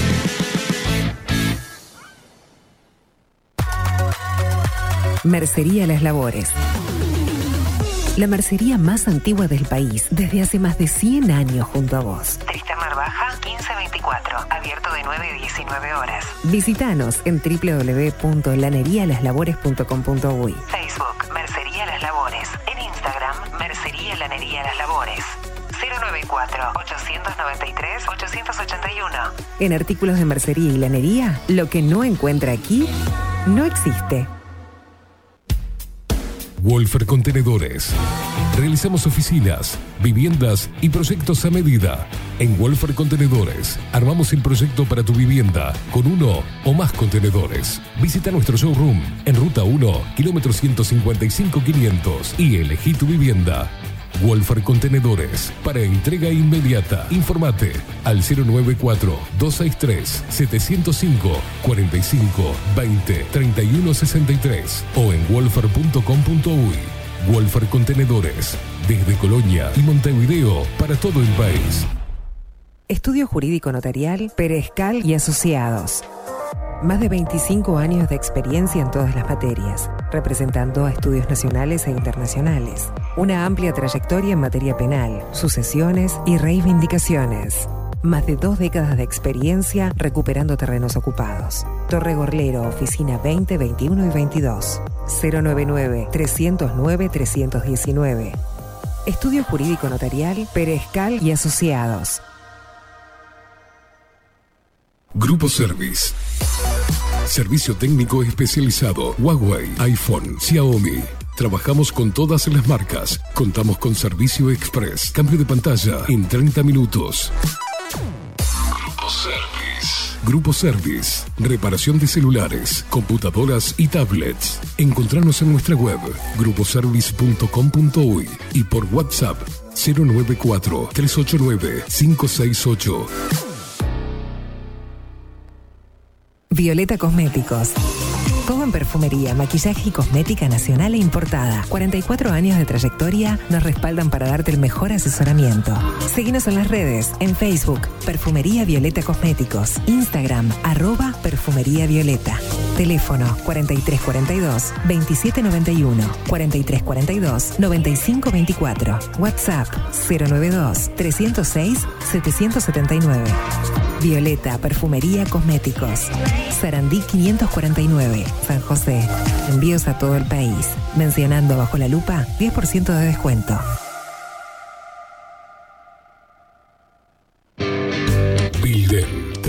Digital.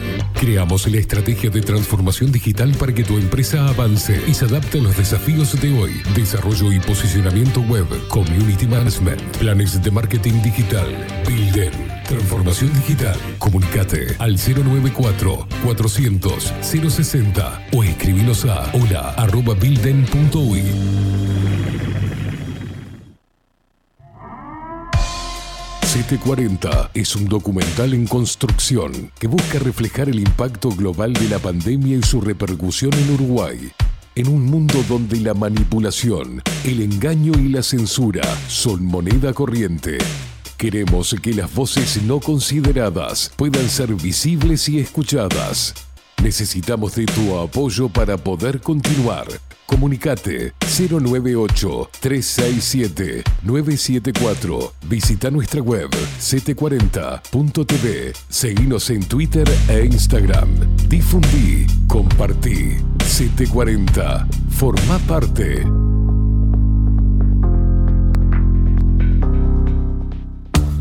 Ahora también estamos en Twitch.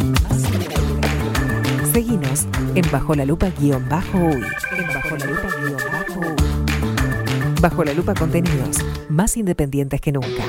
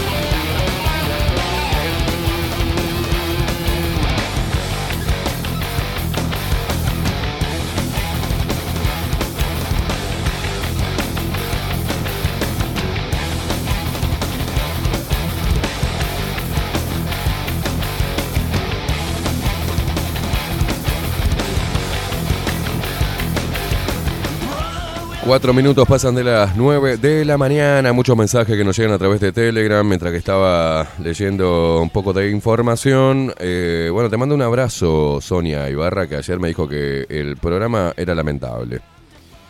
El, programa que hicimos ayer, que intentamos conectar, te mando un abrazo dice: mm, No me vayas a bloquear. Ya hoy está re interesante el programa. Bueno, me alegro que te guste. No se puede complacer a todo el mundo cuando uno hace el programa. No se puede complacer a todo el mundo haciendo la música, pasando música. No se puede complacer a todo el mundo en los temas que abordamos. No se puede complacer a todo el mundo cuándo, cómo y, y con qué tenor lo hagamos. Y bueno, es parte de... Este, no, no te voy a bloquear, Sonia. ¿Cómo te voy a bloquear? Yo bloqueo a los pelotudos nada más. Eh, y a la gente con mala intención. Eh, igual te pregunté ayer por qué decías lamentable, pero bueno, no fue de tu agrado el programa de ayer. Ayer no podía dormir pensando que a Sonia Ibarra no le había gustado el programa. Bueno, muchísimas gracias a todos los mensajes. Estamos eh, aguardando el arribo de Ovenir Sartú. Y voy a leer algunos mensajes de ustedes. Fercho dice... mm, Excelente todo lo que dijiste, escuchando como siempre a través de Radio Revolución en La Plata. Bueno, Fercho, te mando un abrazo. María Guillén. eh, mm, buenos días, chicos. Hola, Sartú, todavía no llegó. Dicen que la OPS le ofreció. No, ya lo acabamos de leer. Bueno, los últimos voy a leer ahora. Eh, que pidan a los médicos la orden para vacunarse, receta escrita y firmada por el médico. No se vayan sin la receta de la vacunación, ¿eh? Hoy, por favor, dice. Y bueno, eso es lo que tendrían que haber hecho. Leti, ¿qué dice? Buen día, ahí te mandé un audio que me. Que me decías que muchos médicos saben. Dice. Voy a, voy a- dice, ah, buen día. Ayer, no sé si se puede leer. A ver. Buen día. Ahí te mandé un audio que me mandaron ayer sobre lo que decís de que muchos médicos saben, pero no hablan. Ellos no se pinchan. Pero son tan hijos de puta que se cubren eh, el orto, dice así, ¿no? Para no perder el trabajo y la recomiendan. Encima se cagan de risa. Merecen ser colgados, dice, de los huevos en la Plaza Matriz. Lamentable. Ah, voy, a, voy a escuchar el audio este. Ahora lo voy a escuchar. Me lo voy a reenviar ahora. Súbeme la música, Rodri.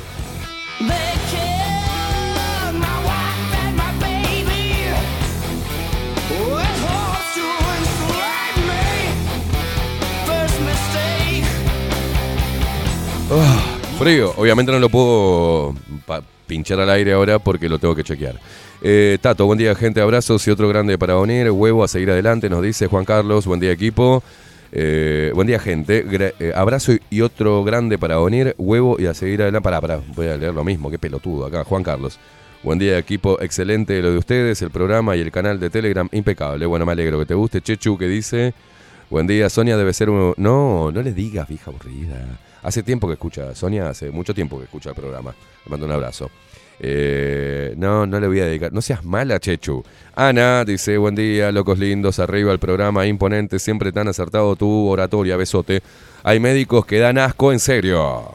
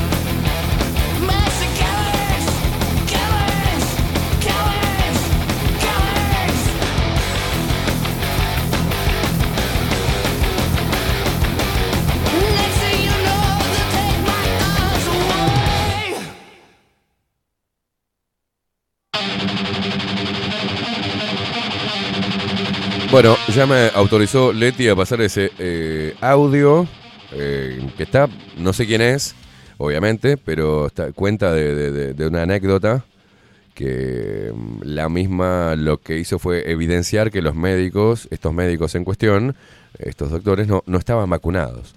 Mirá vos qué hermoso, ¿no, Mariel? Eh, bueno, algo que, que habría que pedir, primero, el certificado eh, de vacunación de, todo el de todos los políticos y de todos los familiares de, los políticos, ya que estamos, porque si hacen pública la información nuestra, yo estaba pensando que también la gente tiene que empezar a contestar con siendo implacable, ¿no? Y sin que se le mueva, sin que se le mueva un pelo. Cuando te pregunta, ¿te vacunaste? Eh, Preguntale, ¿practicás sexo oral? Claro, contestale. ¿Vos te vacunaste? Te- ¿Cuántas veces tenés sexo por eh, la semana? ¿No?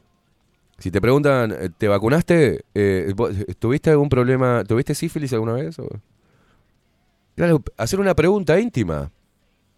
Porque la vacunación es, digamos, nuestra salud y nuestros chequeos médicos y nuestra información sobre las patologías que, que padezcamos o sobre, sobre la enfermedad que tengamos, es, es privada.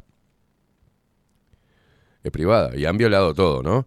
Entonces, cuando te pregunten algo sobre tu eh, vacunación, preguntale, hacerle una pregunta íntima que no se animen a responder. Eh, ¿Tenés el audio ahí? Bueno, pasalo a ver qué dice. Ah, bueno, eh, leo. ¿Tá? ¿Lo tenés? Pásalo a ver.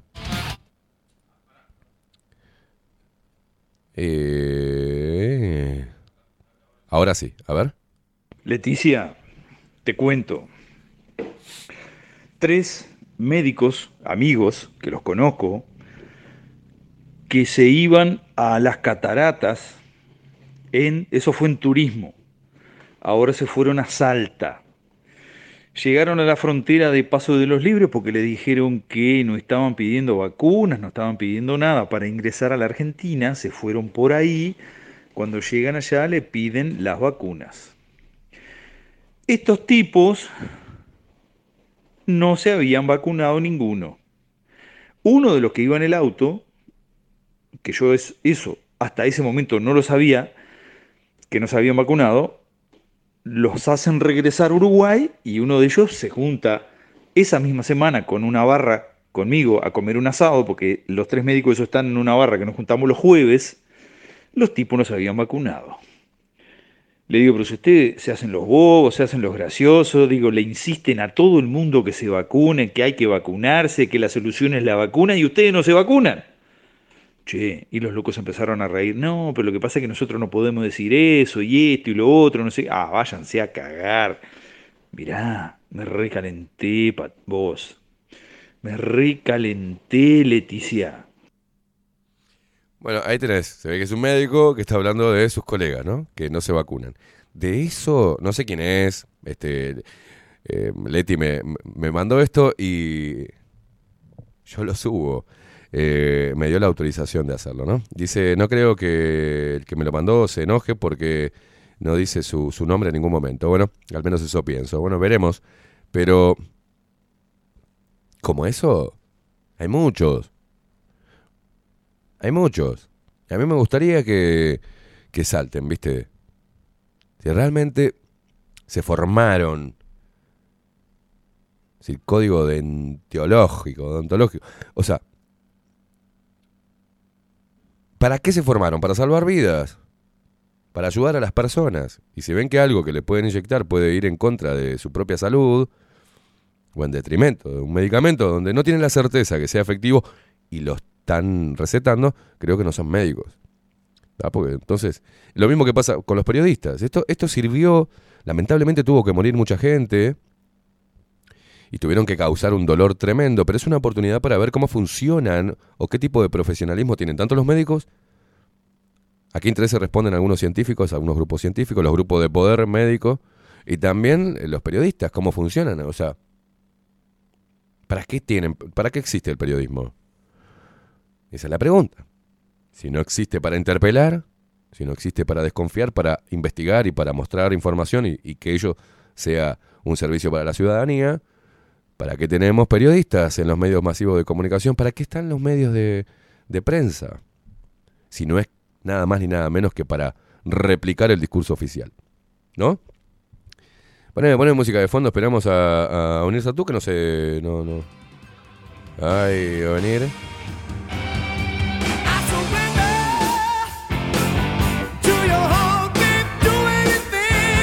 Bueno, Cari dice, buen día, Luperos, Esteban, excelente, me pongo de pie y te aplaudo. Eso es tener huevos, sí, soy empleada pública y viví en carne propia como todos mis compañeros se certificaban durante dos años. Toda la sección donde trabajo, menos yo.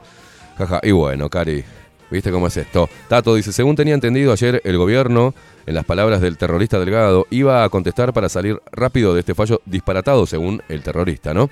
Si están tan seguros de lo que está, están haciendo, ¿por qué la demoraron la, la respuesta? Depende del gobierno eh, para continuar o no la vacunación. Dan asco y es evidente que los malparidos y sus alcahuetes deben hacerse responsables y no los boludos salvadores de un carajo, dice. Marcelo, mm, buen día, ya lo hice, pregunté para diputados y senadores, eh, estado vacunal, pregunté cuántos... eh, ¿Cuántos? No quiénes. Y eso respondieron. A ver qué, qué te... Ah, cierto que habías hecho esto. Esto fue eh, el 7 de marzo del 2022. Eh, habiendo recibido vuestra solicitud de acceso a información pública, esto fue lo que le... Cierto, cierto, cierto, cierto. Ya se habían preguntado. Eh, Marcelo dice, le contestaron esto de secretario Gustavo Sánchez Piñeiro, secretario. Dice, habiendo recibido, rec- vuelvo a repetir, Montevideo 7 de marzo de este año.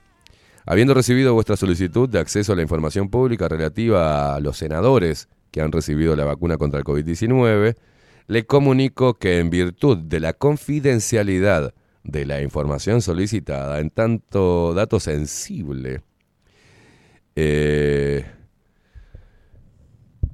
en carta al causal de sección artículo 8 y 10 de la ley número 18.381 del 7 de noviembre del 2008, derecho de acceso a la información pública y literal E del artículo 4 y 18 de la ley número 18.331 del 18 de agosto del 2008, protección de datos personales. Por tanto, es legalmente imposible poder contemplar vuestra solicitud. Mirá vos, cierto que habíamos hablado de esto.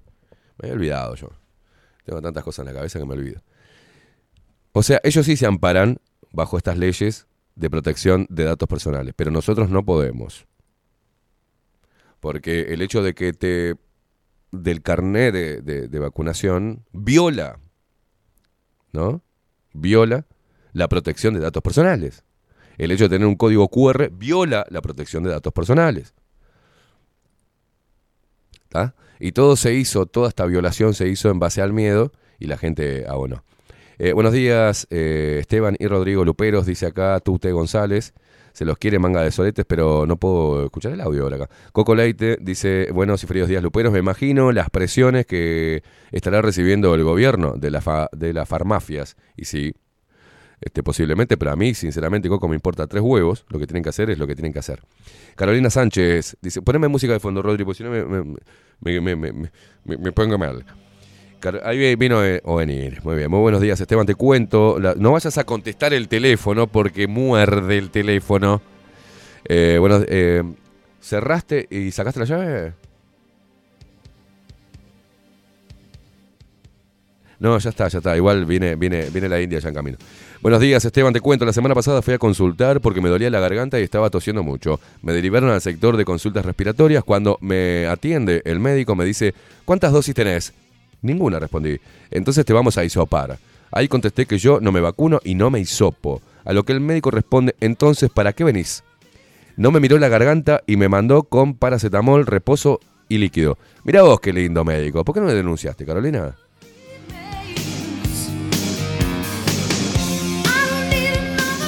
Buenos días, Esteban. En el caso de que den vuelta el fallo del juez Recarey, tengo esperanza de que algún padre abrió los ganchos con todo esto y sirva para evitar algún pinchazo en los niños. Yo también, yo también.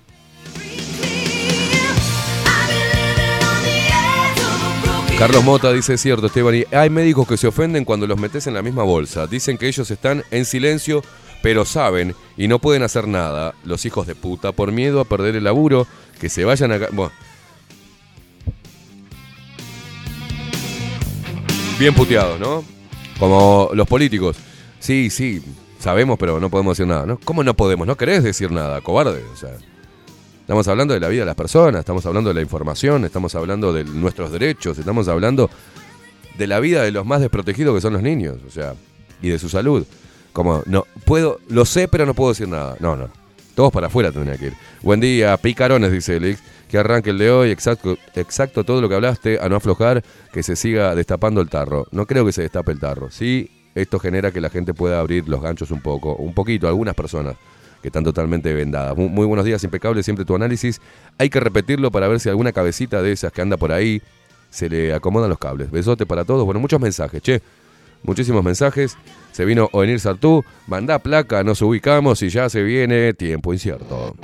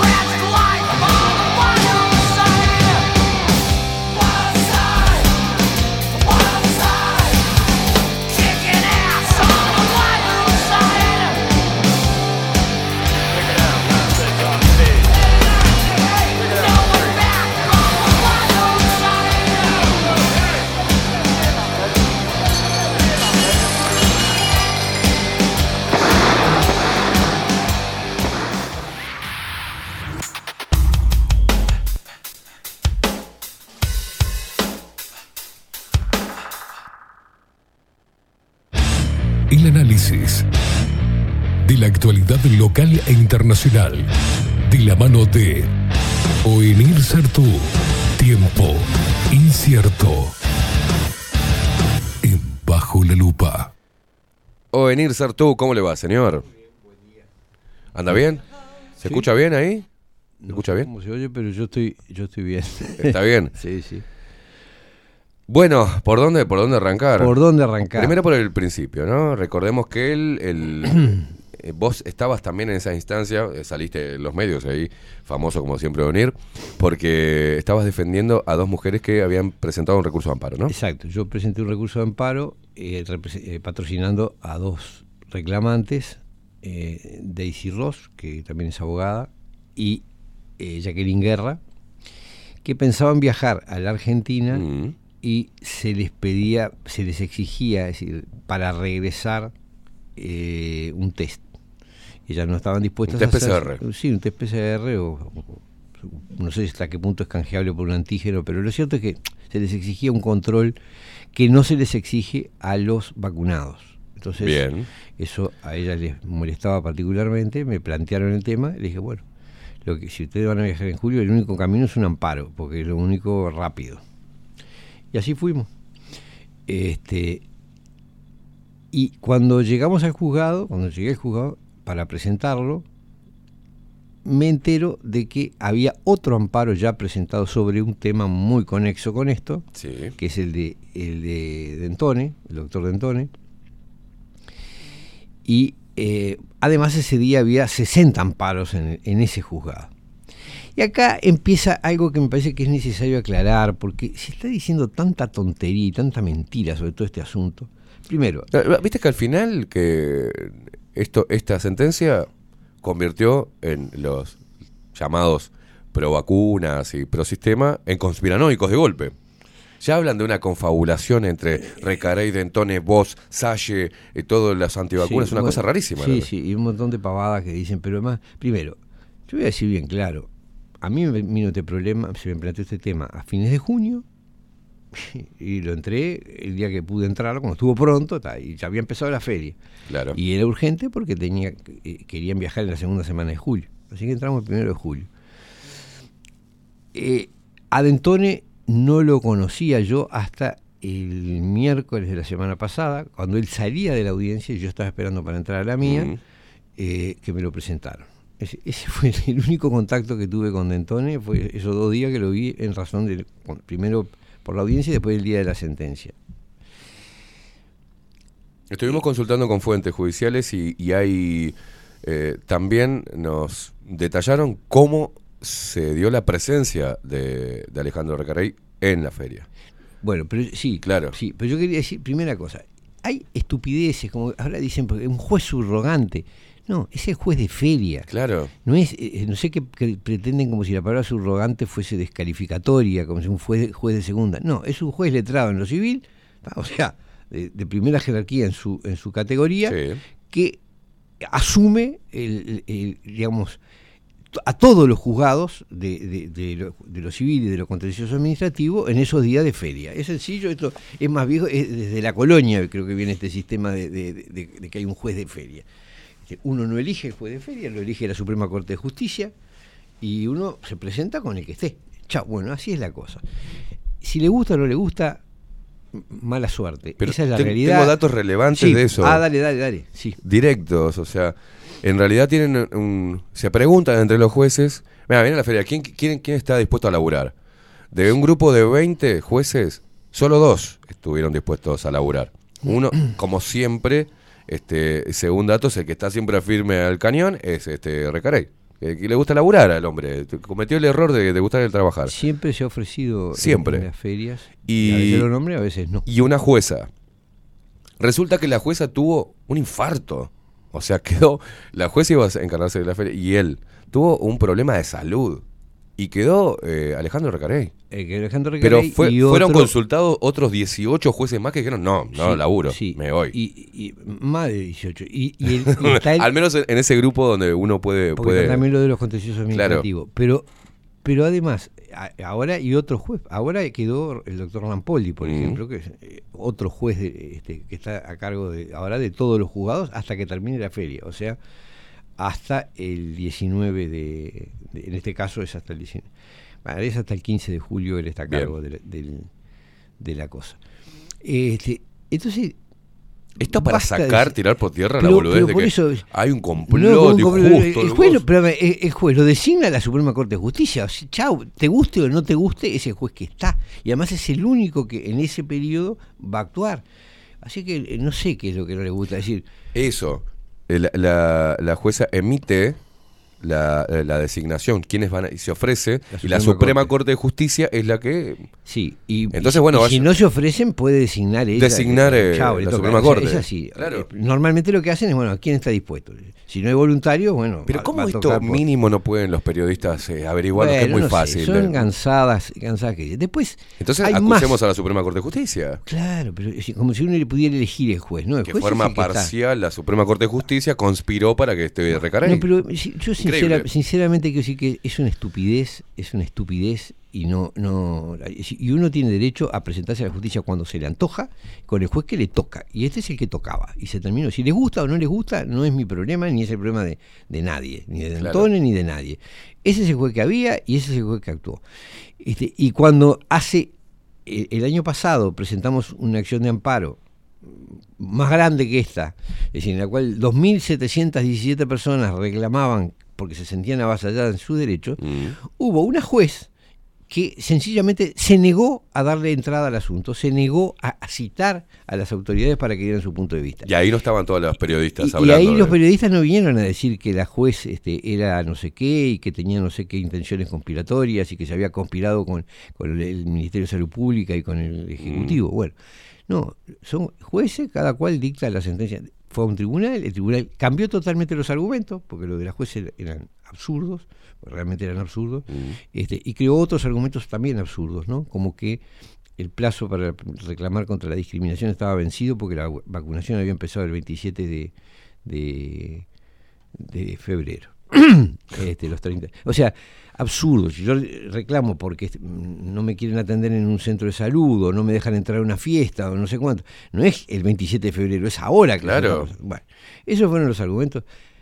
Eh, Uno puede tener, los argumentos pueden tener mayor o menor seriedad. Puedo asegurar que al lado de los de Recarey son payasescos los argumentos que habían dado para no, porque uno puede admitir que ganar o perder, pero que se nieguen a darle curso al Claro. a citar a la otra parte y decir, a ver, ¿usted qué tiene para decir frente a esto? Si que actúe el juez como abogado de... Bueno, eso fue lo que pasó en el otro amparo, que fue del año pasado, y nadie se le ocurrió decir que lo- los jueces habían prejuzgado, que los jueces esto. Tan prejuzgaron que no dieron, no dieron origen, inicio al, juicio, esa es la verdad. Lo mismo eh, que era distinto eh, lo de Oanian, ¿no? Eh, lo que fue desestimado también. Oanian le había dado, eh, primero la, eh, había dispuesto el acceso a la información, es- el, el Tribunal de Apelaciones lo rechazó y la Suprema Corte en, en casación, porque era un juicio distinto que admitía casación, le, eh, les eh, otorgó a, a Nicolás Souto y a Cipriano Curuchet, que es su abogado, el, el acceso a la información sobre el estado de vacunación En ese corto periodo Claro, de tiempo. de, de los fallecidos por toda causa entre marzo y abril de 2021. Mm. Eh, tengo entendido que están solicitando, ya han pedido eh, eh, la información sobre periodos posteriores Claro. ¿no? para controlar. Ahora, quiero volver a este asunto. Eh, otra estupidez, digo, lo tengo que decir con todas sí, las sí, letras sí. porque no hay, porque una cosa es que uno esté de acuerdo o no esté de acuerdo con un fallo o que opine que es jurídicamente correcto o que no lo es. Y otra cosa es la estupidez. Por ejemplo, decir que Recarey prejuzgó y que Recarey es una antivacuna. No. Prim- primero, todo juez tiene derecho a tener opinión íntima sobre cualquier cosa. Lo que no puede hacer es inmiscuirla en el desarrollo de los juicios. Esa es una cosa bastante clara. No hay ningún pronunciamiento de Recarey sobre las vacunas. No lo hay. El escrito de contestación de la demanda que presentaron en, en mi juicio, ahora voy a aclarar el contenido de cada uno de los Sí. juicios. El contenido de la contestación de la demanda dedica más de la mitad del texto, un montón de páginas, más de la mitad a tratar de descalificar a Recarey. Y reproducen páginas enteras de citas de dos trabajos de él. Uno es un trabajo que tiene sobre los contratos ley, o sea, Sí. sobre el tipo de contrato como el de UPM, como el de Cato Natí, como el de Pfizer, este, en el que lo analiza jurídicamente, es un trabajo académico. Esa categoría de contratos en, en que, que de alguna manera dan este, estabilidad jurídica, colocan a la empresa fuera de la ley, es decir, fuera de, de- de la sumisión a las leyes. Y el, eh, el otro es una sentencia en el que se pronuncia en contra como juez de las audiencias eh, por, por vía telemática. Ahí va. Exacto. Sosten- sosteniendo argumentos jurídicos. ¿no? El-. El, principio de inmediación, la idea de que el juez tiene que ver a las partes y ver eh, y, lo- y los y lo- las partes tienen que verlo a él, este, que tiene que tener la certeza de que no hay nadie interfiriendo, porque es verdad, en una audiencia por Zoom, detrás, no sabes quién Obvio. está detrás de la pantalla haciendo y diciendo qué. Este, bueno, ese tipo de cosas. O sea, son argumentos estrictamente jurídicos. No hay una palabra sobre las vacunas en ninguno de los dos trabajos. ¿está? Pues de ahí, de esa interpretación, como el individuo está en contra de los contratos eh, de inversión secretos y se pronunció en contra de, la- de las audiencias judiciales hechas por Zoom, de ahí deducen que es una antivacuna y de ahí deducen que no sé cuánto. Una cantidad de tontería, porque no se puede decir de otra manera. Obvio que el juez es de Peñarol, de Nacional o de Defensor o de Liverpool, no importa. Lo que no puede hacer es en la sentencia decir este, arriba el bolso, arriba el... Claro. Este, pero nadie puede prohibirle que tenga un lugar. El juez vota, o sea que obviamente tiene un partido, todos los jueces votan, o sea que tienen un partido que, les, político, que les simpatiza más o menos, este, tienen sus convicciones filosóficas, unos son religiosos, otros son ateos, otros son marxistas, otros son liberales, lo que diablo sea, tienen derecho a hacerlo. O sea, hay que entender, decir, no, no pueden, no sé quién cree que el juez es una especie de marciano que no tiene, no, el juez es un individuo que toma posición en su plano íntimo. Lo que no puede es hacerlo público ni- ni, este, eh, manifestarlo en su proceder como juez, ¿no? Bueno, eso es el- el- la diferencia. Entonces, eh, sostener, hacer deducciones extrañas para deducir lo que piensa Recarey en su plano íntimo, eh, es, es una actitud absurda. El individuo, todos los jueces, cualquiera que lo examine, va a tener algún tipo de, de- de definición política, filosófica, deportiva, de lo que sea. Lo que no puedes hacer es meterlo en, en- en- Claro. en los pronunciamientos Que judiciales. ello incida en una sentencia. Claro. Este, entonces, eh, lo que se está haciendo es una especie de cacería del, del- del hombre. en- en- ¿Por parte de quién, Aurelio? Ah, por parte de la prensa, por parte del sistema político. Este, hay lo un- más preocupante para mí es eso. Escuchar a Graciela Bianchi diciendo, ey, ey, ojo, mirá que después lo tenemos que votar, ¿eh? A los jueces. amenazas. O sea, amenazas. Amenazas, amenazas. este, y, y esa imagen de el gobierno y la oposición se unen en favor, de- se unen en contra Además, de, de- yo les de pido, les pido que razonen, que razonen Fua, lo- siguiente.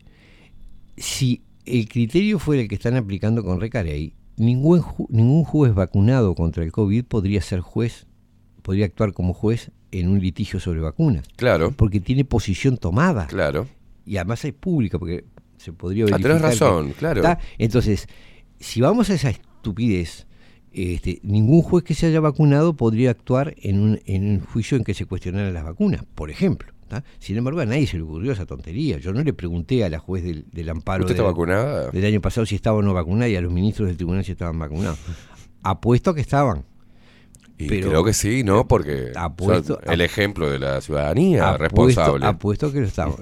Ahora, eso es irrelevante. Yo no tengo que hacer eso, no tengo derecho a hacer eso. De la misma manera que estos que están blableteando ahora no tienen derecho a cuestionar a Recarey, ni por sus opiniones, ni por sus convicciones filosóficas, ni por nada. Los textos que escribió hay que mirarlos como los textos que escribió. No hablan sobre la vacuna. Entonces, luego no se, se puede deducir de allí nada. Fíjate que ¿Está? en democracia un juez tenga que hacer un comunicado desde su secretaría llamando a la reflexión, desestimando o tratando de aclarar el espíritu de una sentencia, que no, él no interpeló eh, el- lo- la efectividad de las vacunas, no, no, no, la sentencia no dice nada sobre la comunidad científica, ni desprestigia o intenta desprestigiar. Bueno, ese es otro mito que hay Claro. que decir. Eh, Han salido una cantidad de eh, ignorantes, porque no se les puede decir más que ignorantes o gente de muy mala fe, a decir, pero ¿y el juez es científico? ¿Y el juez sabe?". No, señor burro. Claro. Escúcheme, esto es así. Los jueces tienen que resolver sobre problemas de todo tipo. tienen que resolver sobre problemas de responsabilidad médica, tienen que resolver sobre problemas de responsabilidad en la construcción de edificios, sobre problemas en el ejercicio de la prensa, de la libertad de Claro. prensa, sobre cantidad de, de- de- de temas de los más variados, problemas comerciales, problemas... No quiere decir, y no, y no corresponde, que el juez sea un experto en todas las áreas en las que toca. Cuando necesita información técnica, puede recurrir a un perito. De hecho, recurre a un perito que lo asesora. El que decide es el juez, pero el perito le informa sobre la, la cuestión técnica. En este caso, ni siquiera había necesidad de perito porque no hay ningún pronunciamiento. Si alguno lee la sentencia, las, las dos sentencias, Cosa que no están haciendo. cosa que no hacen, se quedan con lo que les dice eh, Delgado o Graciela Bianchi, o la, o el- la prensa, el canal de televisión, las sentencias no hacen ningún pronunciamiento científico. ¿Qué es lo que hacen los jueces, lo que tienen que hacer los jueces sobre los temas técnicos? Todas las actividades, todas, están regidas por reglas, por normas, que las dictan los legisladores, Claro. muchas veces con asesoramiento de técnicos en la materia. Entonces, hay una ley sobre derecho del paciente, que se dictó con asesoramiento seguramente de, de- de la Corporación Médica, hay leyes sobre el funcionamiento del Ministerio de Salud Pública en los temas ¿Qué hace el juez? Lo que hace el juez es mira si esa actividad técnica de la que él no tiene por qué saber nada se adecua a la regla que, que la rige. Claro. Es eso. Entonces lo que va a decir en este caso es, bueno, el proceder de, de- del Ministerio de Salud Pública, por ejemplo, está ajustado o no a las reglas que lo rigen. No hay ninguna evaluación Claro. científica que hacer sobre el tema. Entonces, como no leen la sentencia, dicen esa tontería de que el juez no- se mete en cosas científicas. Me han venido a decir, no, porque el sindicato médico no está de acuerdo con la sentencia. ¿Y qué tiene que ver la opinión del sindicato médico? Claro. Si él no está diciendo, el, el- el- el contenido del fallo no es sobre un problema científico, es un problema jurídico. Claro. Es si la actividad de los médicos, de la corporación médica, del Ministerio de Salud Pública, del laboratorio Pfizer, se ajusta o no a las normas que rigen el ejercicio de la, medicina y el cuidado de la salud pública. Eso es lo que al juez le toca hacer y es lo que hizo. Si cualquiera que lea la sentencia se da cuenta de que eso es así. Entonces, esos argumentos falaces, es una serie de falacias tendientes a destruir. Este, ¿Por qué recurren al tema del argumento científico? Porque es lo único que tienen para decir. Porque como no tienen ningún argumento para cuestionar que esto, lo que se ha hecho durante la pandemia es absolutamente irregular, ¿qué dicen? Ah, pero la ciencia dice. Y eso es otras, otras reverenda mentira. La ciencia se, bas- se basa en la comprobación. ¿tá? Claro. Es decir, eh, ninguna afirmación científica se puede hacer basando en yo creo que, yo estoy convencido de que, eso no es ciencia nada. Lo más que puede decir la ciencia es, bueno, yo- nosotros verificamos que en esto pasó tantas veces tal cosa. ¿tá? Entonces deducimos que la regla es esta. A, a- ¿Eh? eh, la- a prueba y error. El tema que la prueba, eh, ese es el problema. Claro. Y, el, ahí er- y el error y es, la, es ahí- la muerte. Y ahí voy, y no, y ahí voy al tema que me parece medular en esto. Y es que, vamos a ver si nos podemos poner de acuerdo en una cosa. A ver. La actividad científica requiere comprobación empírica de la experiencia. Exacto. Es decir, yo no puedo decir, si vos me das un frasco, me decís, ¿qué tiene, yo fuera un científico, y me decís, ¿qué tiene, qué contiene ese, ese jarro? Y yo te puedo decir, seguramente café. Este, no, pero capaz que está tomando whisky, este, Claro. haciéndolo pasar por café. Eh, puedo hacer 10.000 deducciones. Ahora, ¿cuál sería la actividad científica? Tengo que ir, Ir y analizar, y analizar lo que el tiene líquido. dentro del frasco. Entonces, pues, si es café, es whisky o es agua. Bueno, ¿qué es lo que está pasando acá con las vacunas? No se hizo la investigación. Los frascos llegan cerrados, se inyectan a la gente y ningún organismo público uruguayo revisó lo que hay adentro de los frascos. Entonces, lo digo con propiedad porque en el juicio quedó clarísimo. Si Yo presenté la demanda, el Ministerio de Salud Pública y Presidencia de la República contestaron y en la respuesta me presentan una serie, se les, eh, se les había intimado que entregaran toda la información, incluidos los contratos, eso se había intimado el juez, presentan una especie de, de informe, de prospectos publicitarios prácticamente de Pfizer, y después citas de bibliografía de la OMS y de la FDA y no sé cuánto. Cero, no hay ¿Qué tenía que haber ahí? Tenía un informe de que el doctor Juan Pérez y la doctora Cristina Tenemos la Mongocho, CCSM, que es dice, el- día, el día tal del año 2021, abrieron eh, los siguientes viales de coso y constataron. Pa, pa, pa, pa. Es decir, es- eso es un informe real, una investigación hecha acá. Eso no se hizo. Es decir, el Ministerio de Salud Pública no verificó el contenido de los frascos. Entonces, eh, además se niega a mostrar los contratos que firmó. Este, Hay con dos cosas Pfizer. también. Entonces, claro, eh, hay ¿Ah? dos cosas, Suenir.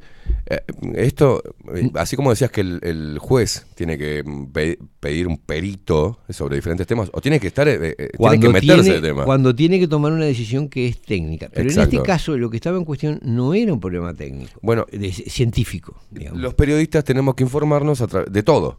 De ciencia. mismo los de- de- periodistas, lo claro, mismo. tenés que- Terminamos hablando de medicina, de política, geopolítica, de, de, de- biología. y de se supone que se supone que tendrás que asesorarte periodista cuando Obviamente. querés hablar o, o estudiar sobre un tema cuando querés. Por- Acá para- la mayor a- a parte de la prensa ha obviado eso. Sencillamente ¿Lo vio? reproduce lo que dice el sistema político Exacto. y chao. Y Exacto. lo repiten como si fuera la verdad. eh, acá se une ese proceso de analizar también qué es lo que tiene el líquido.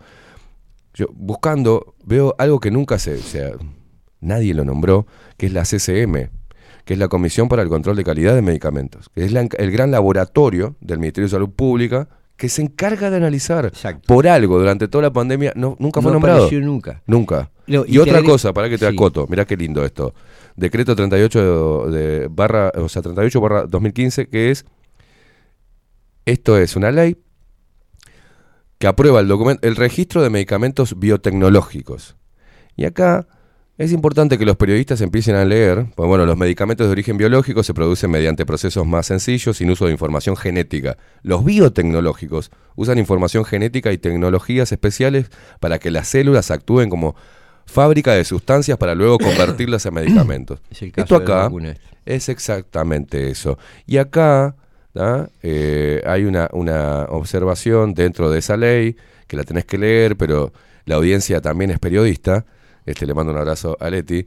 En uno de los puntos en el G dice certifica- certificado de cumplimiento de buenas prácticas de fabricante de la empresa elaboradora del producto emitido por la institución acreditada en el país de origen, vigente y debidamente legalizado o apostillado. Eso no se cumplió absolutamente nada. No sé para qué hicieron esta ley. Cuando ese control y esa, ese control de calidad, ni siquiera el- la CCM, ni, ni ajustándose a esta ley del 2015, Eso se refiere, eso se refiere al país de origen de fabricación. Pero Sí, pero allá tienen el problema también. La ley, la ley orgánica del propio Ministerio de Salud Pública, una ley viejísima, Mm. 9202, le impone, le asigna al Ministerio de Salud Pública el control, el contralor de la producción de vacunas Claro. y sueros. Este, es decir, el Ministerio, desde tiempo inmemorial, el Ministerio tiene la obligación de verificar, de controlar y, y los medicamentos que se, se, eh, eh, distribuyen, Administra, se claro. administra- se administran en el Uruguay. Esto no se ha cumplido con respecto a las vacunas. Es decir, no hay ningún análisis. Por eso te decía, no me hablen de cuestión científica, porque de ciencia no hay nada en esto. Lo que están es reproduciendo lo que dice Pfizer, que es el fabricante. Claro. ¿tá? Es como si vos vas a comprar Coca-Cola y le preguntás al gerente de Coca-Cola qué tal es el producto. ¿Qué te va a decir? Te va a decir que es buenísimo, muy saludable y maravilloso. Este, bueno, es, es lo mismo. Pfizer hace lo mismo como hace cualquier empresa con el, con el producto que vende. Entonces, que, que el ministerio ponga en, en la información que, científica que pretende dar y, y- y- y jurídica, porque este- está cumpliendo Claro. una función jurídica de contralor, que ponga como respuesta la, la propaganda del, del- del fabricante es vergonzoso. Eso es lo que pasó. Entonces, no me hablen de ciencia en este tema porque nadie, nadie ha cumplido la actitud científica de comprobar qué es lo que dice, qué es lo que tiene, qué es lo que contienen la- los frascos.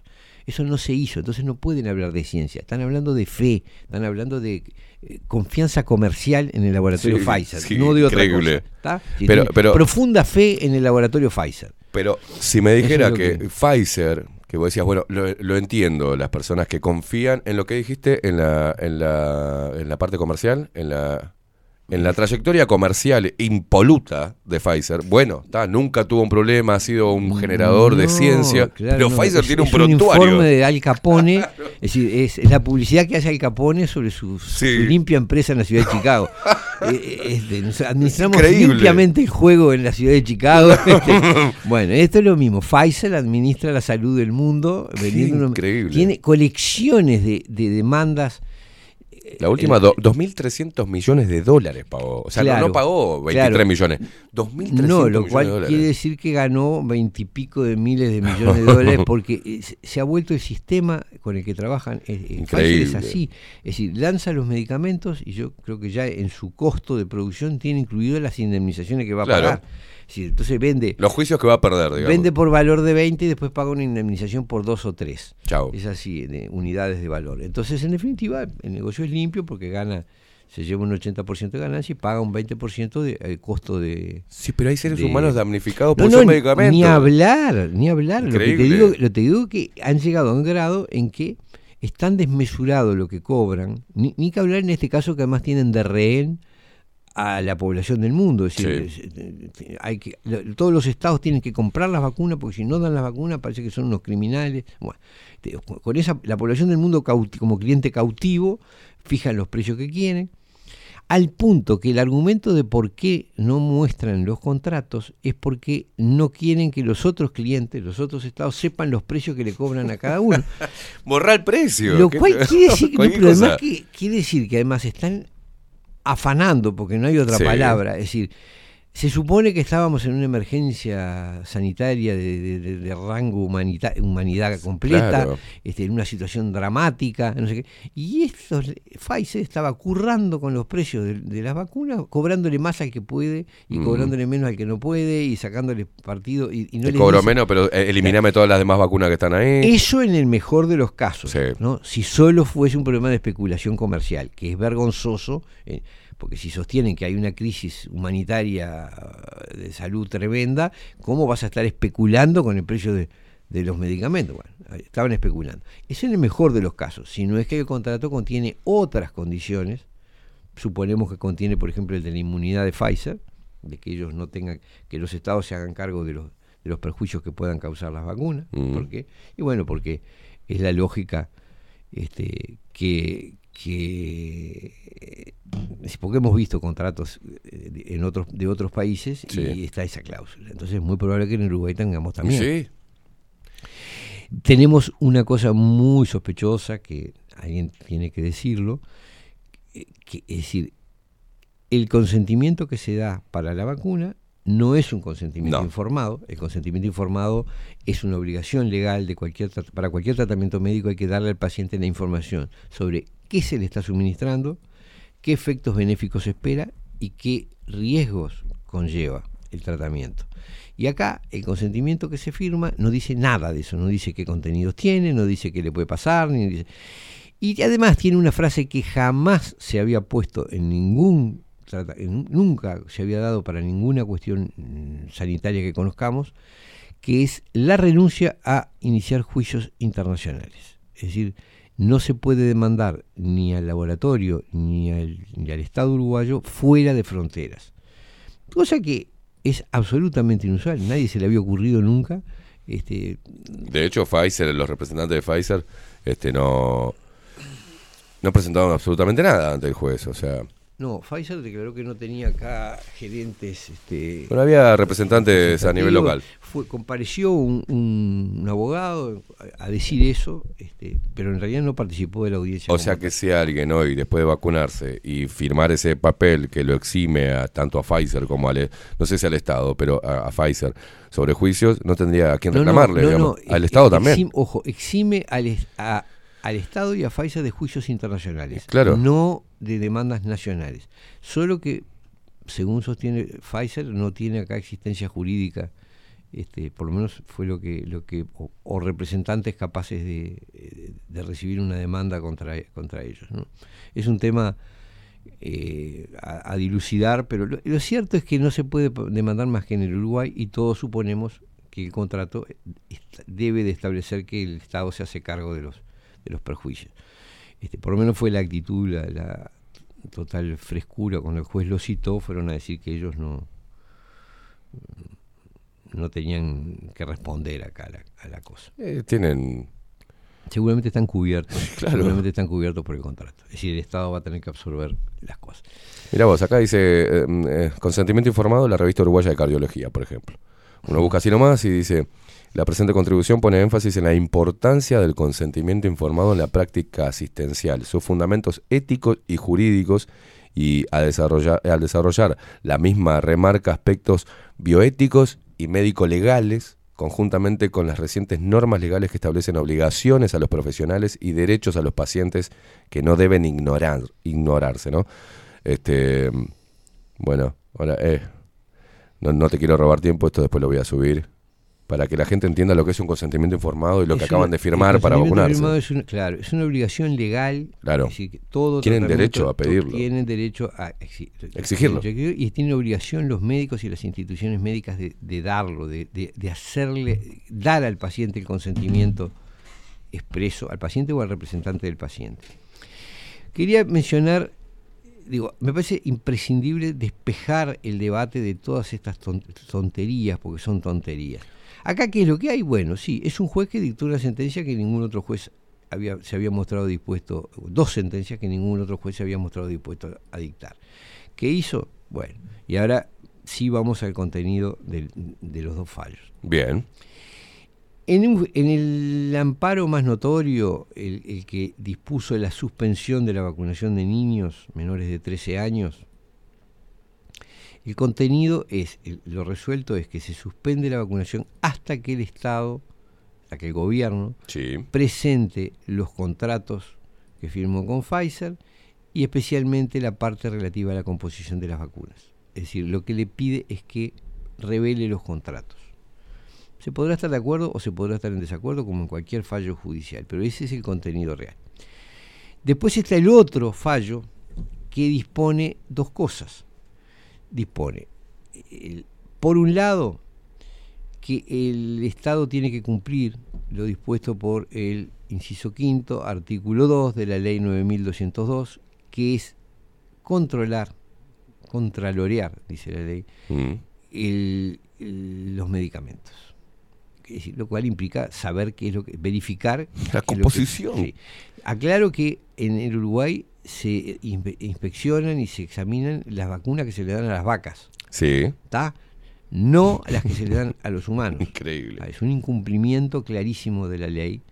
Este, otros medicamentos, en cambio, sí son controlados y suele ser muy difícil introducir un medicamento en el, en, en- en el paquete que, que se asegura en el Uruguay. Pero es- estas, estas vacunas entran... sin- Violaron todos los sin controles. ningún control. Ni siquiera, nada, no hay control. A través de la fe científica. Eh, de la fe, De la, de la eh, fe comercial, ¿no? comercial. una enorme fe comercial en Pfizer. Es, porque esa es la única garantía que hay en esto, la fe comercial que tengas en Pfizer, porque esa es la fuente de todo el, el- el asunto. Pfizer además ha reconocido públicamente que mintió a la FDA cuando tramitó la, la autorización de emergencia. Es decir, que le, le quedó en evidencia ante una sentencia que en Estados Unidos les obligó a publicar la Sí. información, la investigación previa a la comercialización de las vacunas, donde ahora tuvieron que admitir que no podían demostrar ni la eficacia ni la seguridad de las vacunas. Todo eso está, acá no se toma en cuenta, nuestro Estado no lo analiza en la respuesta que da el, el Poder Ejecutivo y el Ministerio de Salud Pública, no figuran para nada esa, esa evidencia de lo que está pasando en Estados Unidos con Pfizer.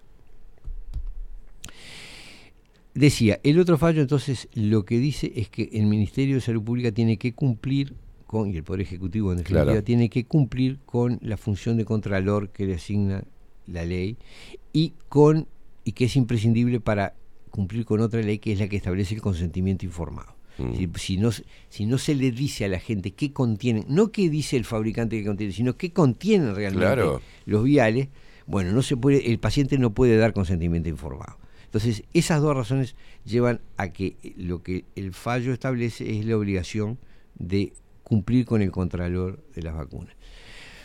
Y tiene otro aspecto que es, que, que termina en algo medio gracioso, ¿no? Y, y hasta absurdo, que es que las dos reclamantes eh, se les reconoce el derecho a ingresar al país sin ningún tipo de control. ¿Basándose en qué? En que las, la- eh, esa exigencia no se les hace, la exigencia de test no, no rige para los vacunados. Entonces, como vacunados y no vacunados pueden contagiarse y contagiar, Mm. sería discriminatorio exigirles a uno un control que no. Y aparte si no es obligatoria.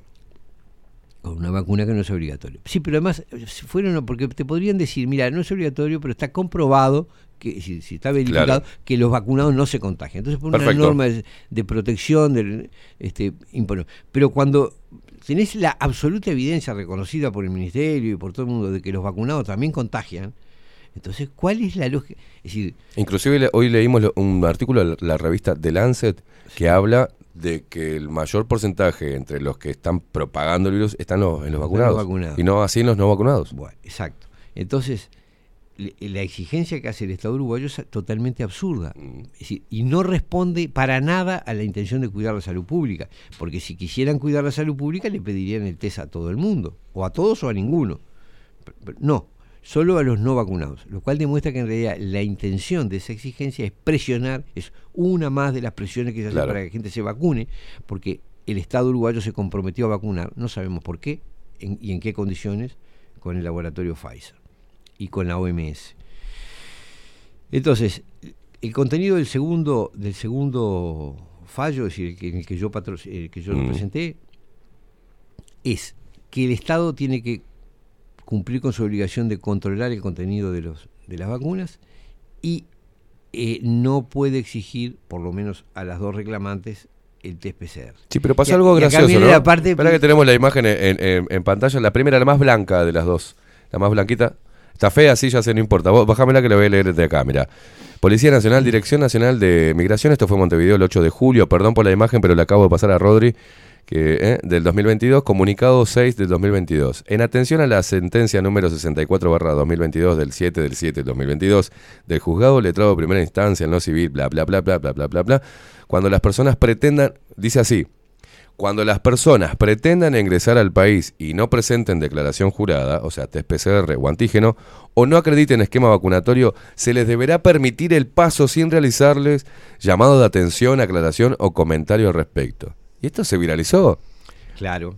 Y cuando se viralizó, eh, se Vino la aclaración. vino- sí, vino, dejaron sin efecto esta resolución Sí, y, dictaron, ahí vamos a la segunda, Rodri. y dictaron otra por la cual el, el derecho a ingresar sin controles se limita exclusivamente a las señoras Daisy Ross y Jacqueline Guerra, que son mis clientes.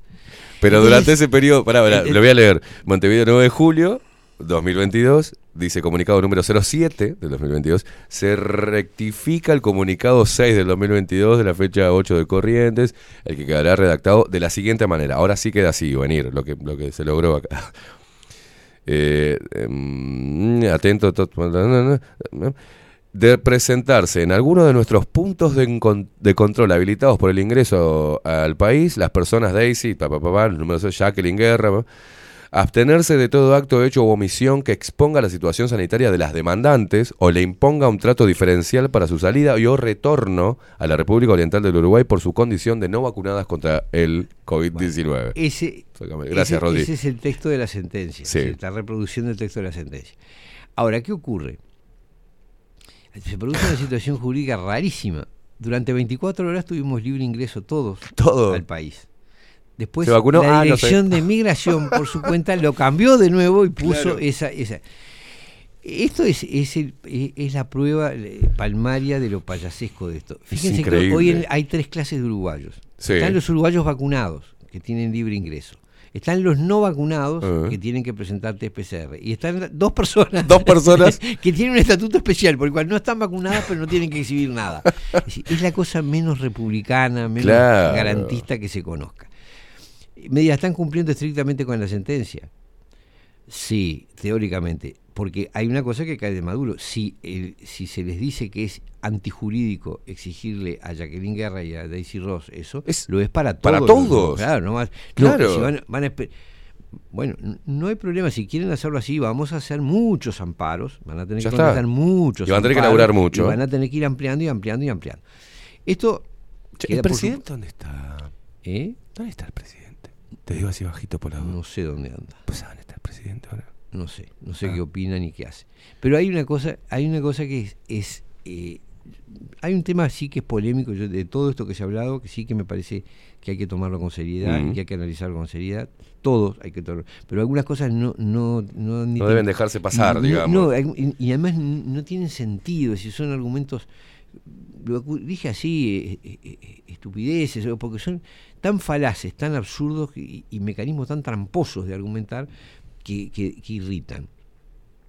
Ahora sí hay en todo esto un problema, tiene que ver con el amparo que habla de la vacunación de los niños, que genera un tema que sí es polémico, y yo creo que amerita que se hable, y ese sí hay que hablarlo con seriedad, que es que hay un choque de, de, mm, entre dos derechos, ¿no? es decir, el derecho de los padres a decidir qué tratamiento le dan a sus hijos en Mm. materia de salud y el derecho que está tomando el juez a sostener que cierto tratamiento no ofrece garantías, que no, que no ha dado las, las eh, sobrepa- eh, dado las, cumplido las normas exigibles para considerarlo habilitado.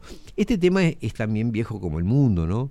Todos conocemos el caso de ciertas eh, organizaciones religiosas, ciertas Sí. sectas religiosas, que por ejemplo se oponen a la transfusión de sangre. o No, no son sectas. Los testigos de Jehová, por ejemplo. Sí, bueno, se Es una llamar- religión Sí, y es- que no es- aceptan la transfusión es- de sangre. Es, un- es un- es una religión, lo que pasa que mm, normalmente las religiones son... Son sectarias, sí, sectas. sí, sí. Sí, digo, son, son grupos de creencias este, no racionales, pero no importa. digo, hay, hay sectas grandes, sectas chicas. No sé si habrá otras, pero sé que los testigos de Jehová no, Exacto, no pero sí, sí. se No, niegan y, a y hay otras hay otras que tienen otras reglas que, que se- que chocan con las prácticas comunes de la medicina, Sí. por lo menos de la medicina occidental.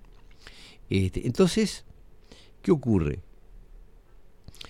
Eh, ese tema es, eh, es de larga data, ¿no? Cuando un niño está en una situación crítica y requiere cierto tipo de tratamiento, por ejemplo una transfusión, y sus padres por su fe religiosa se niegan a permitirla, Mm. bueno, hay un problema que se resuelve generalmente en los tribunales y no es un tema estrictamente científico. Lo que hacen los jueces es oyen la voz del sistema médico, Mm. que plantean bueno cuáles son los riesgos, cuáles son las posibilidades y eh, o- tienen que oír naturalmente a los padres que se niegan y después toman una decisión. Y a mí- muchas veces esa decisión es aplicarle el tratamiento aún contra la voluntad de los padres. Mm. ¿Por qué? Bueno, porque la voluntad de los padres no en el sistema jurídico nuestro no es nuestro y en general de todo el, de todo el mundo, por lo menos el mundo occidental, no es omnívoda, no puede hacer cualquier cosa. Bueno, puedes esclavizar a tu hijo, no puedes Claro. envenenarlo. Ah, yo no- tengo la patria potestad sobre él y no podés mando. no podés cortarle un brazo. no Claro. podés- bueno, está, es decir, hay cosas que el Estado no permite que se haga. Claro. No lo puedes hacer trabajar. Eh, eh, esas cosas ocurren, todas esas cosas ocurren, porque hay gente que confunde que una regla establezca algo con que la cosa no ocurra. Es decir, si, si la cosa ocurre, la ley no sirve para nada. Es decir, si hay un homicidio, la ley... con- Deroguemos la prohibición del homicidio porque Claro. porque este igual se matan. No, eh, evidentemente sí, siempre hay infracciones a las leyes, pero de ahí a que digas que la regla no existe más, no, porque si vos eliminás la regla lo que generás es un caos. ¿ah? Bueno, entonces hay una regla por la cual los padres no pueden dañar a sus hijos, ni pueden privarlos de ciertas cosas, tales como la alimentación, la educación, la atención médica. En este caso se da una extraña situación en la que un juez tiene que resolver sobre padres que le están dando un tratamiento a sus, a sus hijos, un tratamiento que no ha cumplido con los requisitos legales para eh, ser eh, aplicable. Esa es la realidad. Es decir, la vacunación no cumple los requisitos legales del Uruguay Claro. para ser aplicada.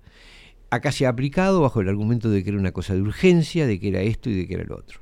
Pero formalmente no cumple los requisitos. Entonces el juez, ¿qué hace? Dice, bueno, esta, esta, eh, este procedimiento técnico, médico, no cumple los requisitos legales para ser aplicado. Requisitos que han sido dictados con el asesoramiento de los médicos, De los médicos. del propio Ministerio de Salud Pública. Claro. Es, decir, es una ley- norma, son No, normas. eh, por ahí de- antes del había siglo más, pasado. Son, son normas del siglo pasado. Está, es decir, los médicos de su época aconsejaron al sistema político que el ministerio tenía que controlar los medicamentos que se iban. Claro. ¿Por qué? Porque en ese momento estaban peleando, peleaban contra los curanderos y curanderas, Sí. contra los boticarios que fabricaban medicamentos. Sí. ¿está? Este, entonces, ¿cuál era la regla en ese momento? No, el ministerio tiene que intervenir, no se puede dar cualquier medicación. El ministerio tiene que controlar todo lo que se medica. Eso está en la ley, eso quedó así. Ahora, hoy Pfizer puede lo que no podían los curanderos, los boticarios, los- ¿está? Pues, es sí. decir, viene y trae un medicamento, nadie lo verifica y se así. Violar y se- todos los se- controles. entonces, yo no voy a decir que esto es fácil, no lo es. No lo es porque eh, si uno cree realmente que esa vacuna es eh, curativa, preventiva o tiene algún efecto benéfico, uno entiende que los padres se desesperen por, Claro, por su- obtenerla. por darle la vacuna y no les importe si, la, si cumple o no los requisitos legales, porque ellos confían en eso. Lo mismo pasaba con los curanderos y, con, y con los manos santas. y con- es decir, los padres confiaban ciegamente en que eso le hacía bien y, y- y- y se enojaban cuando lo- el Ministerio de Salud Pública decía, no, esto no está habilitado, esto no, no ofrece garantías. Mm. Esto. Bueno. Hoy estamos en la situación de que hay un medicamento que no cumple los requisitos legales, hay muchos padres que confían igualmente en ese medicamento y hay un juez, hay muchos padres que no confiamos y no queremos que se los suministren a nuestros hijos y ahora hay un juez que dijo que el Estado tiene que suspenderlo hasta que revele Información cierta- relevante para la decisión de las personas. Sí, información que es básicamente lo de los contratos. Este, Mm. eh, yo creo que ahí hay un problema que es que el- el- el- la verdadera respuesta está en, en el análisis del medicamento, no en, en lo que diga el contrato, porque el contrato Claro. puede ser mentiroso también.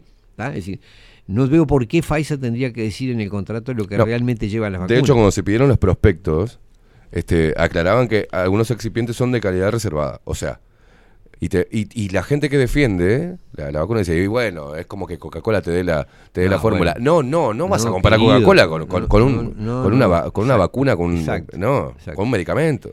Entonces, este, el, De hecho, se, se toma medicamentos para contrarrestar los efectos de la coca, pero a lo que voy, porque no, claro, no puedes comparar. No, no, no se puede comparar. Y además, este, el, eh, eh, nadie toma Coca-Cola para curarse. En cambio, Claro. esto toma Coca-Cola para. Te inyectan la vacuna para. para Supuestamente curar. curarte. Entonces, tenés que saber muy bien qué te ¿Qué están que- inyectando. claro. Este, Pero ¿por qué más allá de eso? Porque el médico tiene que ver, en base al- al- al- a la historia clínica de la persona, si alguno de los excipientes puede causarle daño. Es tan simple como eso. Exacto. Por eso hay alérgicos a la dipirona, hay Claro. alérgicos. no, Si no sabemos los de excipientes, no sabemos. lo que yo quiero, lo que yo quiero señalar es que este, este tema no está exento de polémicas, de polémicas muy válidas. Porque Claro. eh, normalmente los padres quieren lo mejor para sus hijos. Y muchos padres están convencidos que lo mejor es vacunar, de que lo mejor es vacunarlos. Uno puede no compartir esa opinión, pero hay que respetarla. Es, decir, es- Claro. es un punto de vista que yo no entiendo. Y el padre, si es verdad que había 5.000 chiquilines anotados para vacunarse que no se pudieron vacunar y gente que estaba con la mitad del tratamiento y, y que esa gente está molesta porque, bueno, es respetable, es entendible. Tanto como es entendible el derecho de no vacunar a nuestros hijos de- y de no vacunarnos nosotros mismos de quienes no confiamos en la vacuna. Cosa que no se ha respetado Claro. en el Uruguay. Exacto. Entonces, sí me molesta la hipocresía de quien no levantó la voz para decir, no, a esta gente no la podemos eh, obligar a vacunar, si no podemos impedirle trabajar, recibir Obvio. asistencia médica, salir del país, asistir a reuniones sociales, no porque no se vacunaron, porque eh, les estamos imponiendo un tratamiento que no tiene las garantías, que no ha cumplido con los requisitos. Fíjate lo macabro, porque no lo dijeron. no lo Abrieron, dijeron. abrieron el foro para las fiestas con la condición de que presentaran el certificado de vacuna. O sea, la discriminación. Era absoluta, absoluta. Y con Hasta la más ínfima, Y o con sea. aforos distintos si estaban si Sí. se admitía vacunados, si no vacunados, una cosa horrible. Claro, si son vacunados permitían mil. Y si no son vacunados, hoy, y 300. al día de hoy seguimos teniendo a la Dirección de Migración aplicando Sí. ese estatuto que eh, implica a todos los vacunados más dos no vacunados con coronita, mis clientes. Sí. Este, Las chicas que- Me río, ellas también se ríen, ¿no? Porque Claro. es, realmente se sienten incluso molestas porque Claro. es, es- es- es ponerlas en un comunicado oficial Sí. diciendo que estas dos a estas dos no les Con número de documento, regla. con todo. Bueno, es una es por eso, es realmente patético, ¿no? Es decir, eh, eh, hay una larga tradición en Uruguay de, por ejemplo, cuando una ley es declarada inconstitucional, Mm. el, el- solo- el- la inconstitucionalidad solo rige para el caso en concreto en que es planteada. Pero desde siempre en el Uruguay, en- rápidamente el Parlamento corrige, Claro. y, deroga la ley declarada inconstitucional y dicta una... No es que, que hay como un caso aislado que, que claro, tiene no, jurisprudencia. no, no, porque o sea, ya claro. hemos llegado al límite de la antijuricidad, ¿no? Es decir, tenemos juridicidad, tenemos este, dos personas que tienen una especie de Vamos a una repetir. norma hecha con nombre y apellido Vamos para a repetir. y mengano, no, no- Vamos no a rige repetir. la ley. Es- Vamos a repetir lo, lo, lo ilógico de esto. Dos personas que fueron tus, de- tus defendidas. Hoy, hoy, en el Uruguay, son las únicas dos un estatuto único para ellas. que tienen un estatuto único y el poder legislativo no se está no se está poniendo a trabajar, digamos, No, no. para bueno, Es decir, lo que- a ver, quiero aclarar, lo que a había mí hecho- si yo que- si yo voy y vuelvo me, me van a querer meter un PCR, si no ¿qué? Claro, Aparte claro. si yo me niego, ¿qué hacen? Me llevan preso. Es desacato. no te dejan entrar. No me dejan entrar en mi no propio país. pasar. Tengo dos casos ya de, eh, planteados anoche, gente que viajó el viernes con ese con ese reglamento nuevo y ahora cuando van a entrar eh, les exigen y dicen, pero yo salí de acá con o sea, que no me iban a pedir nada, estaba- Claro. y ahora me lo, me lo exigen. Bueno, ¿qué pasa? Evidentemente, el- la Dirección de Migración había hecho lo correcto con el primer comunicado. la Claro. orden. Le llaman comunicado, en realidad no es un comunicado, no es una orden interna. porque Interna, es una resolución porque le da una orden al funcionario. El comunicado es cuando hace público algo. Esto eh, contiene, si usted a fulano no le exijan, o, o- o no le exijan a nadie, como dijeron Como el primero, primer- el primero. o ahora no le exijan a estas dos personas. Este, Es increíble. que- Está. Entonces, claro, pero el, el- el punto es que habían hecho lo correcto cuando le habían dado alcance general, porque si es ilícito exigirle algo a, a Daisy Ross y a Jacqueline Guerra, también lo es al resto de Al los resto. es absurdo. Bueno, ahora- tienen derechos distintos tienen ellas. Ahora claro, llegaron a una cosa muy loca de que si, si es ilegítimo para, para estas dos, es ilegítimo para todos los demás no vacunados. Obvio. Bueno. Yo quería simplemente para no extenderme más, Cerramos. cerrar eh, planteando este problema, que es un problema, eh, porque la manija y la el, "Uah", no sirve para nada. Acá hay un problema real. Es Mm. decir, durante dos años hemos sido avasallados los padres que no queríamos vacunarnos ni vacunar a nuestros hijos y ahora de alguna manera se les está imponiendo a los que quieren vacunarlos una exigencia de- este, que les tranca su voluntad de, de lo que quieren hacer. Vamos a pasar No limpio. Onir. Sí. Así queda limpio. Primer punto. La, primera sentencia que lo que se está pidiendo en realidad no es, primero, no se ataca la ciencia, no se ataca ni se pone en, tela de juicio la en efectividad. Ninguna de las sentencias, en ni ninguna de las demandas se ataca nada de eso. Lo que Es se pide es información y que todo el proceso para la comercialización de este fármaco en, en cuestión pase por los controles como pasan todos los medicamentos. Ese no es el primer fallo. El primer fallo lo que dice es que, es, es decir, que se Perdón. suspende la vacunación de los niños hasta que se exhiban los contratos y particularmente la parte de los contratos que refiere a la vacuna. Bueno, es una suspensión mientras que esto sucede. Suspensión no es prohibición. No, porque la gente es dice se prohíbe. suspensión del tratamiento hasta que este, se, se verifique esa Perdón, información. dos. Y después está el otro amparo, que es el que, el que hicimos con, con Daisy Rossi, ya que sí, Sí. que son las, las reclamantes, que dispone que el ministerio tiene que cumplir con la obligación de contralor Sí. de las vacunas. Acá ya no se trata de exhibir el contrato, cosa con la que por supuesto estamos absolutamente de acuerdo, pero eh, eh, se pide algo más, se pide que haya una investigación propia uruguaya, hecha, firmada por científicos uruguayos que digan, examinamos los viales, los números tal, tal, tal, tal y tal, este, el día tal, en tales condiciones, en tal laboratorio, y, y encontramos esto, esto, esto. Exacto. esto. Y La composición porque- química. Claro, de- porque eso va a permitir, eso va a permitir que el, el cuerpo médico realmente juzgue, porque hasta ahora están diciendo Ojo, algo a ahora, ahora, ciegas. En- si tenemos un contrato que es confidencial, parte de algunas cláusulas debe ser la prohibición del análisis local. Uno se pregunta si eso no está establecido en el contrato Claro. de no poder revelar los contenidos reales. Este, lo cierto es que ese cumplimiento, ese, ese control no se ha hecho y que cuando nuestros médicos dicen que las vacunas son buenas o son seguras, están haciendo un acto de fe, es lo Claro. más contrario a la ciencia. Tienen fe comercial en Pfizer, porque no hay ninguna investigación, no se ha presentado, tuvieron, fueron intimados en los dos amparos a presentar la información, no presentaron No. ningún reporte de un análisis hecho en el Uruguay sobre el contenido de cada fra- de los frasquitos. Y es ahí que se da la sentencia de suspensión, porque en realidad el recurso de amparo, eso era lo que pedía, suspender. Suspender- no es una decisión No. que tomó Ah, el juez. no eso también es importante. No ¿eh? mezclemos. Lo que yo estoy reclamando, eh, lo Sí. que estoy planteando sobre el, el- el- el análisis del contenido de las vacunas Sí. no está ligado a la suspensión. Eso fue dispuesto en el otro amparo. Bien, da. En el cual lo que se, en el fondo se está reclamando, lo que se está planteando es la necesidad de consentimiento informado, o sea, de la Claro. información necesaria para dar el consentimiento. Y eso no se satisface ni mostrando el contrato ni, ni nada. Se solo se satisface revisando el medicamento y diciendo tiene esto. Esta es la ¿tá? composición, Esa es la en base a análisis verificada locales. por ciertos científicos superiores que se hacen responsables Claro. de que eso es así. ¿no? Obvio. Este, eh, ese es un Es eso lo que no- importantísimo. lo, que no, se ha hecho. Claro, eso es lo que estamos planteando. Revisen lo que hay en los frasquitos. Eso es lo que estamos diciendo. Y el segundo punto del segundo amparo es el derecho de, en este caso de las reclamantes, a ingresar libremente al país en las mismas condiciones que los vacunados. Cosa que eh, Dirección de Migración sí había hecho en forma adecuada, es decir, cuando se te declara, se te dice que un procedimiento es, es ilícito para Juan y María, también lo es para Pedro, Cristina y Rosa, ¿no? Bueno, este, en, en ese caso había hecho lo lógico, si esto es ilícito hay que dejarlo sin efecto porque no podemos seguir aplicándoselo a otras personas.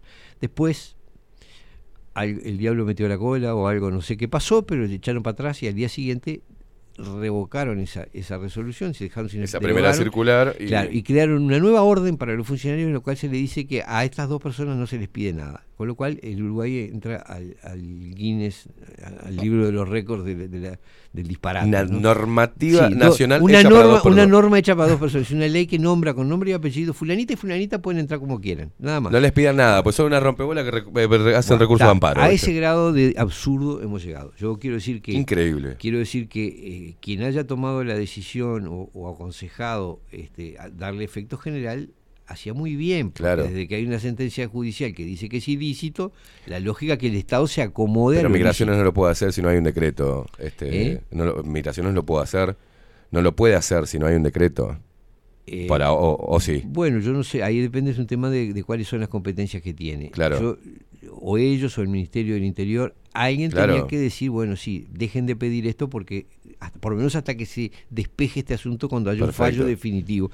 Todo esto es todo esto es condicional, todo esto está sujeto a una apelación, que yo estoy esperando que me notifiquen en cualquier momento, probablemente hoy me llegue la notificación, Supo- no sé qué pasará lo mismo con el otro amparo Mm. eh, este, y bueno tendremos que contestar y a- va a ir a un tribunal que es el que va a resolver yo quería señalar eso es decir de que sí hay un tema que no es de, de- de Peñarol Nacional que es el Sí. tema de la, la vacunación de los niños genera un problema eh, difícil de resolver de esos problemas que el derecho le cuesta es decir, tiene que tomar una decisión pero es difícil Claro. porque hay que ir contra la voluntad de los padres en, en- en garantía del- de la seguridad de los niños, pero tampoco hay ninguna seguridad de que no se los esté privando de un tratamiento adecuado. Lo mismo pasa con las transfusiones, yo qué sé. Claro. Capaz que le hacen transfusión, se muere por...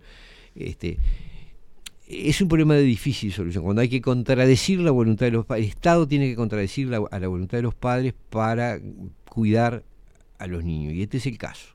Es siempre discutible, difícil y doloroso. Vamos a poner casos, este, son extremos, ¿no? Pero es lo mismo que tu hijo precisara una transfusión de sangre, pero vos no tuviese la garantía de que esa sangre que le van a incorporar al cuerpo de tu hijo Sea la adecuada. sea esté, esté bajo estrictos Claro.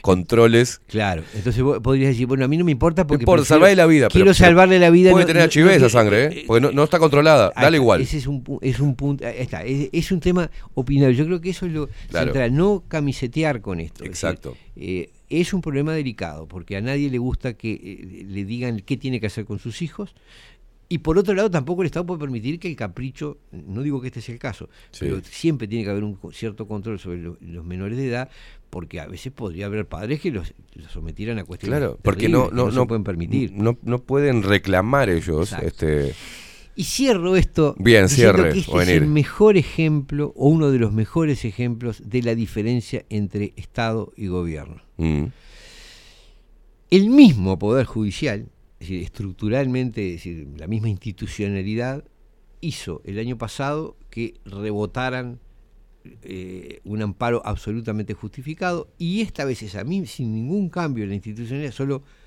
jueces distintos generaron que el Estado interviniera para exigir eh, información y limitar el, el suministro de un medicamento. ¿Qué, ¿Cuál es la diferencia? La diferencia es no es que el Poder Judicial sea esto o lo otro. El Poder Judicial, como toda parte del Estado, es un instrumento. Claro. Puede ser usado para oprimir o puede ser usado para dar garantías. Bien. Cada cual jugará cuando, Sí. cuando tal cosa y tal- una cosa y la otra. Entonces, es muy importante, es muy importante cómo actuamos nosotros para marcarles a quienes usan el instrumento Estado cómo tienen Claro. que actuar.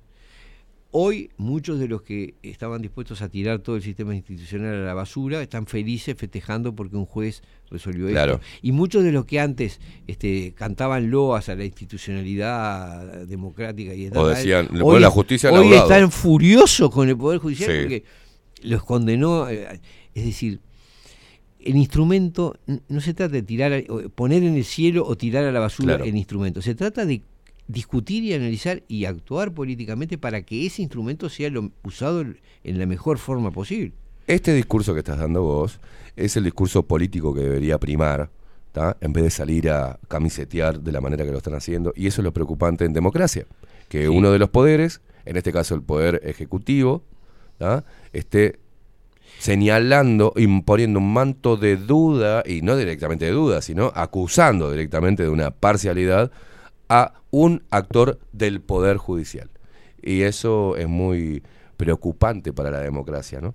Esa frase que hemos hablado, salvar la, ¿no? Salvaguardar Eh, la sí, democracia. yo digo, nadie es Tenemos que ir, perfecto. Onel, si no, Sí, nos van a matar. Ni, hablar, ni hablar. Nos van a Este, matar. Nada más, es eso, digo, respetemos el derecho de, de aquellos padres que se sienten afectados por esto, porque hemos sufrido durante dos años la presión del Poder Ejecutivo para vacunar a nuestros Sí. hijos y ahora ellos están sufriendo el impedimento por parte del Poder Judicial de vacunar a sus hijos. Bueno, es decir, hay que comprender que es delicado en uno y en otro caso. En el medio, en el medio, las leyes que nos rigen. Si no les gusta, van a tener que legislar para cambiarlas. Tiene, claro, esto tiene una, tendría una fácil solución si el Poder Ejecutivo cumpliera con lo que se le está exigiendo. Y si el Poder Legislativo empezara realmente a Y- trabajar bueno, sí. para garantizar los derechos de todos, ¿no?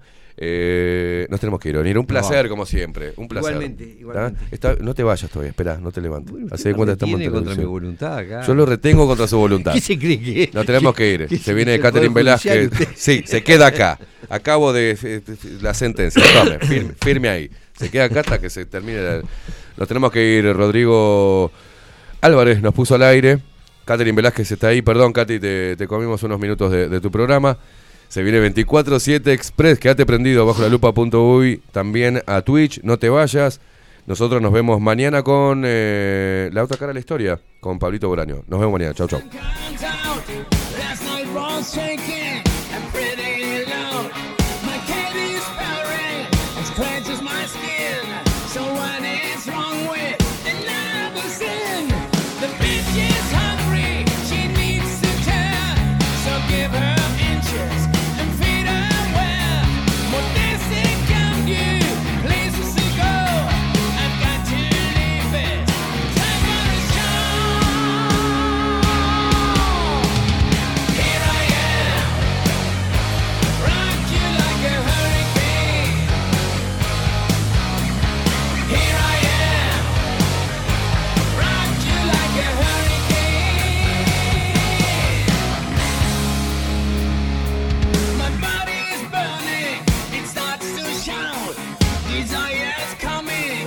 Breaks out loud. Last is in cages, it's on breaks loose. Just have to make it. It's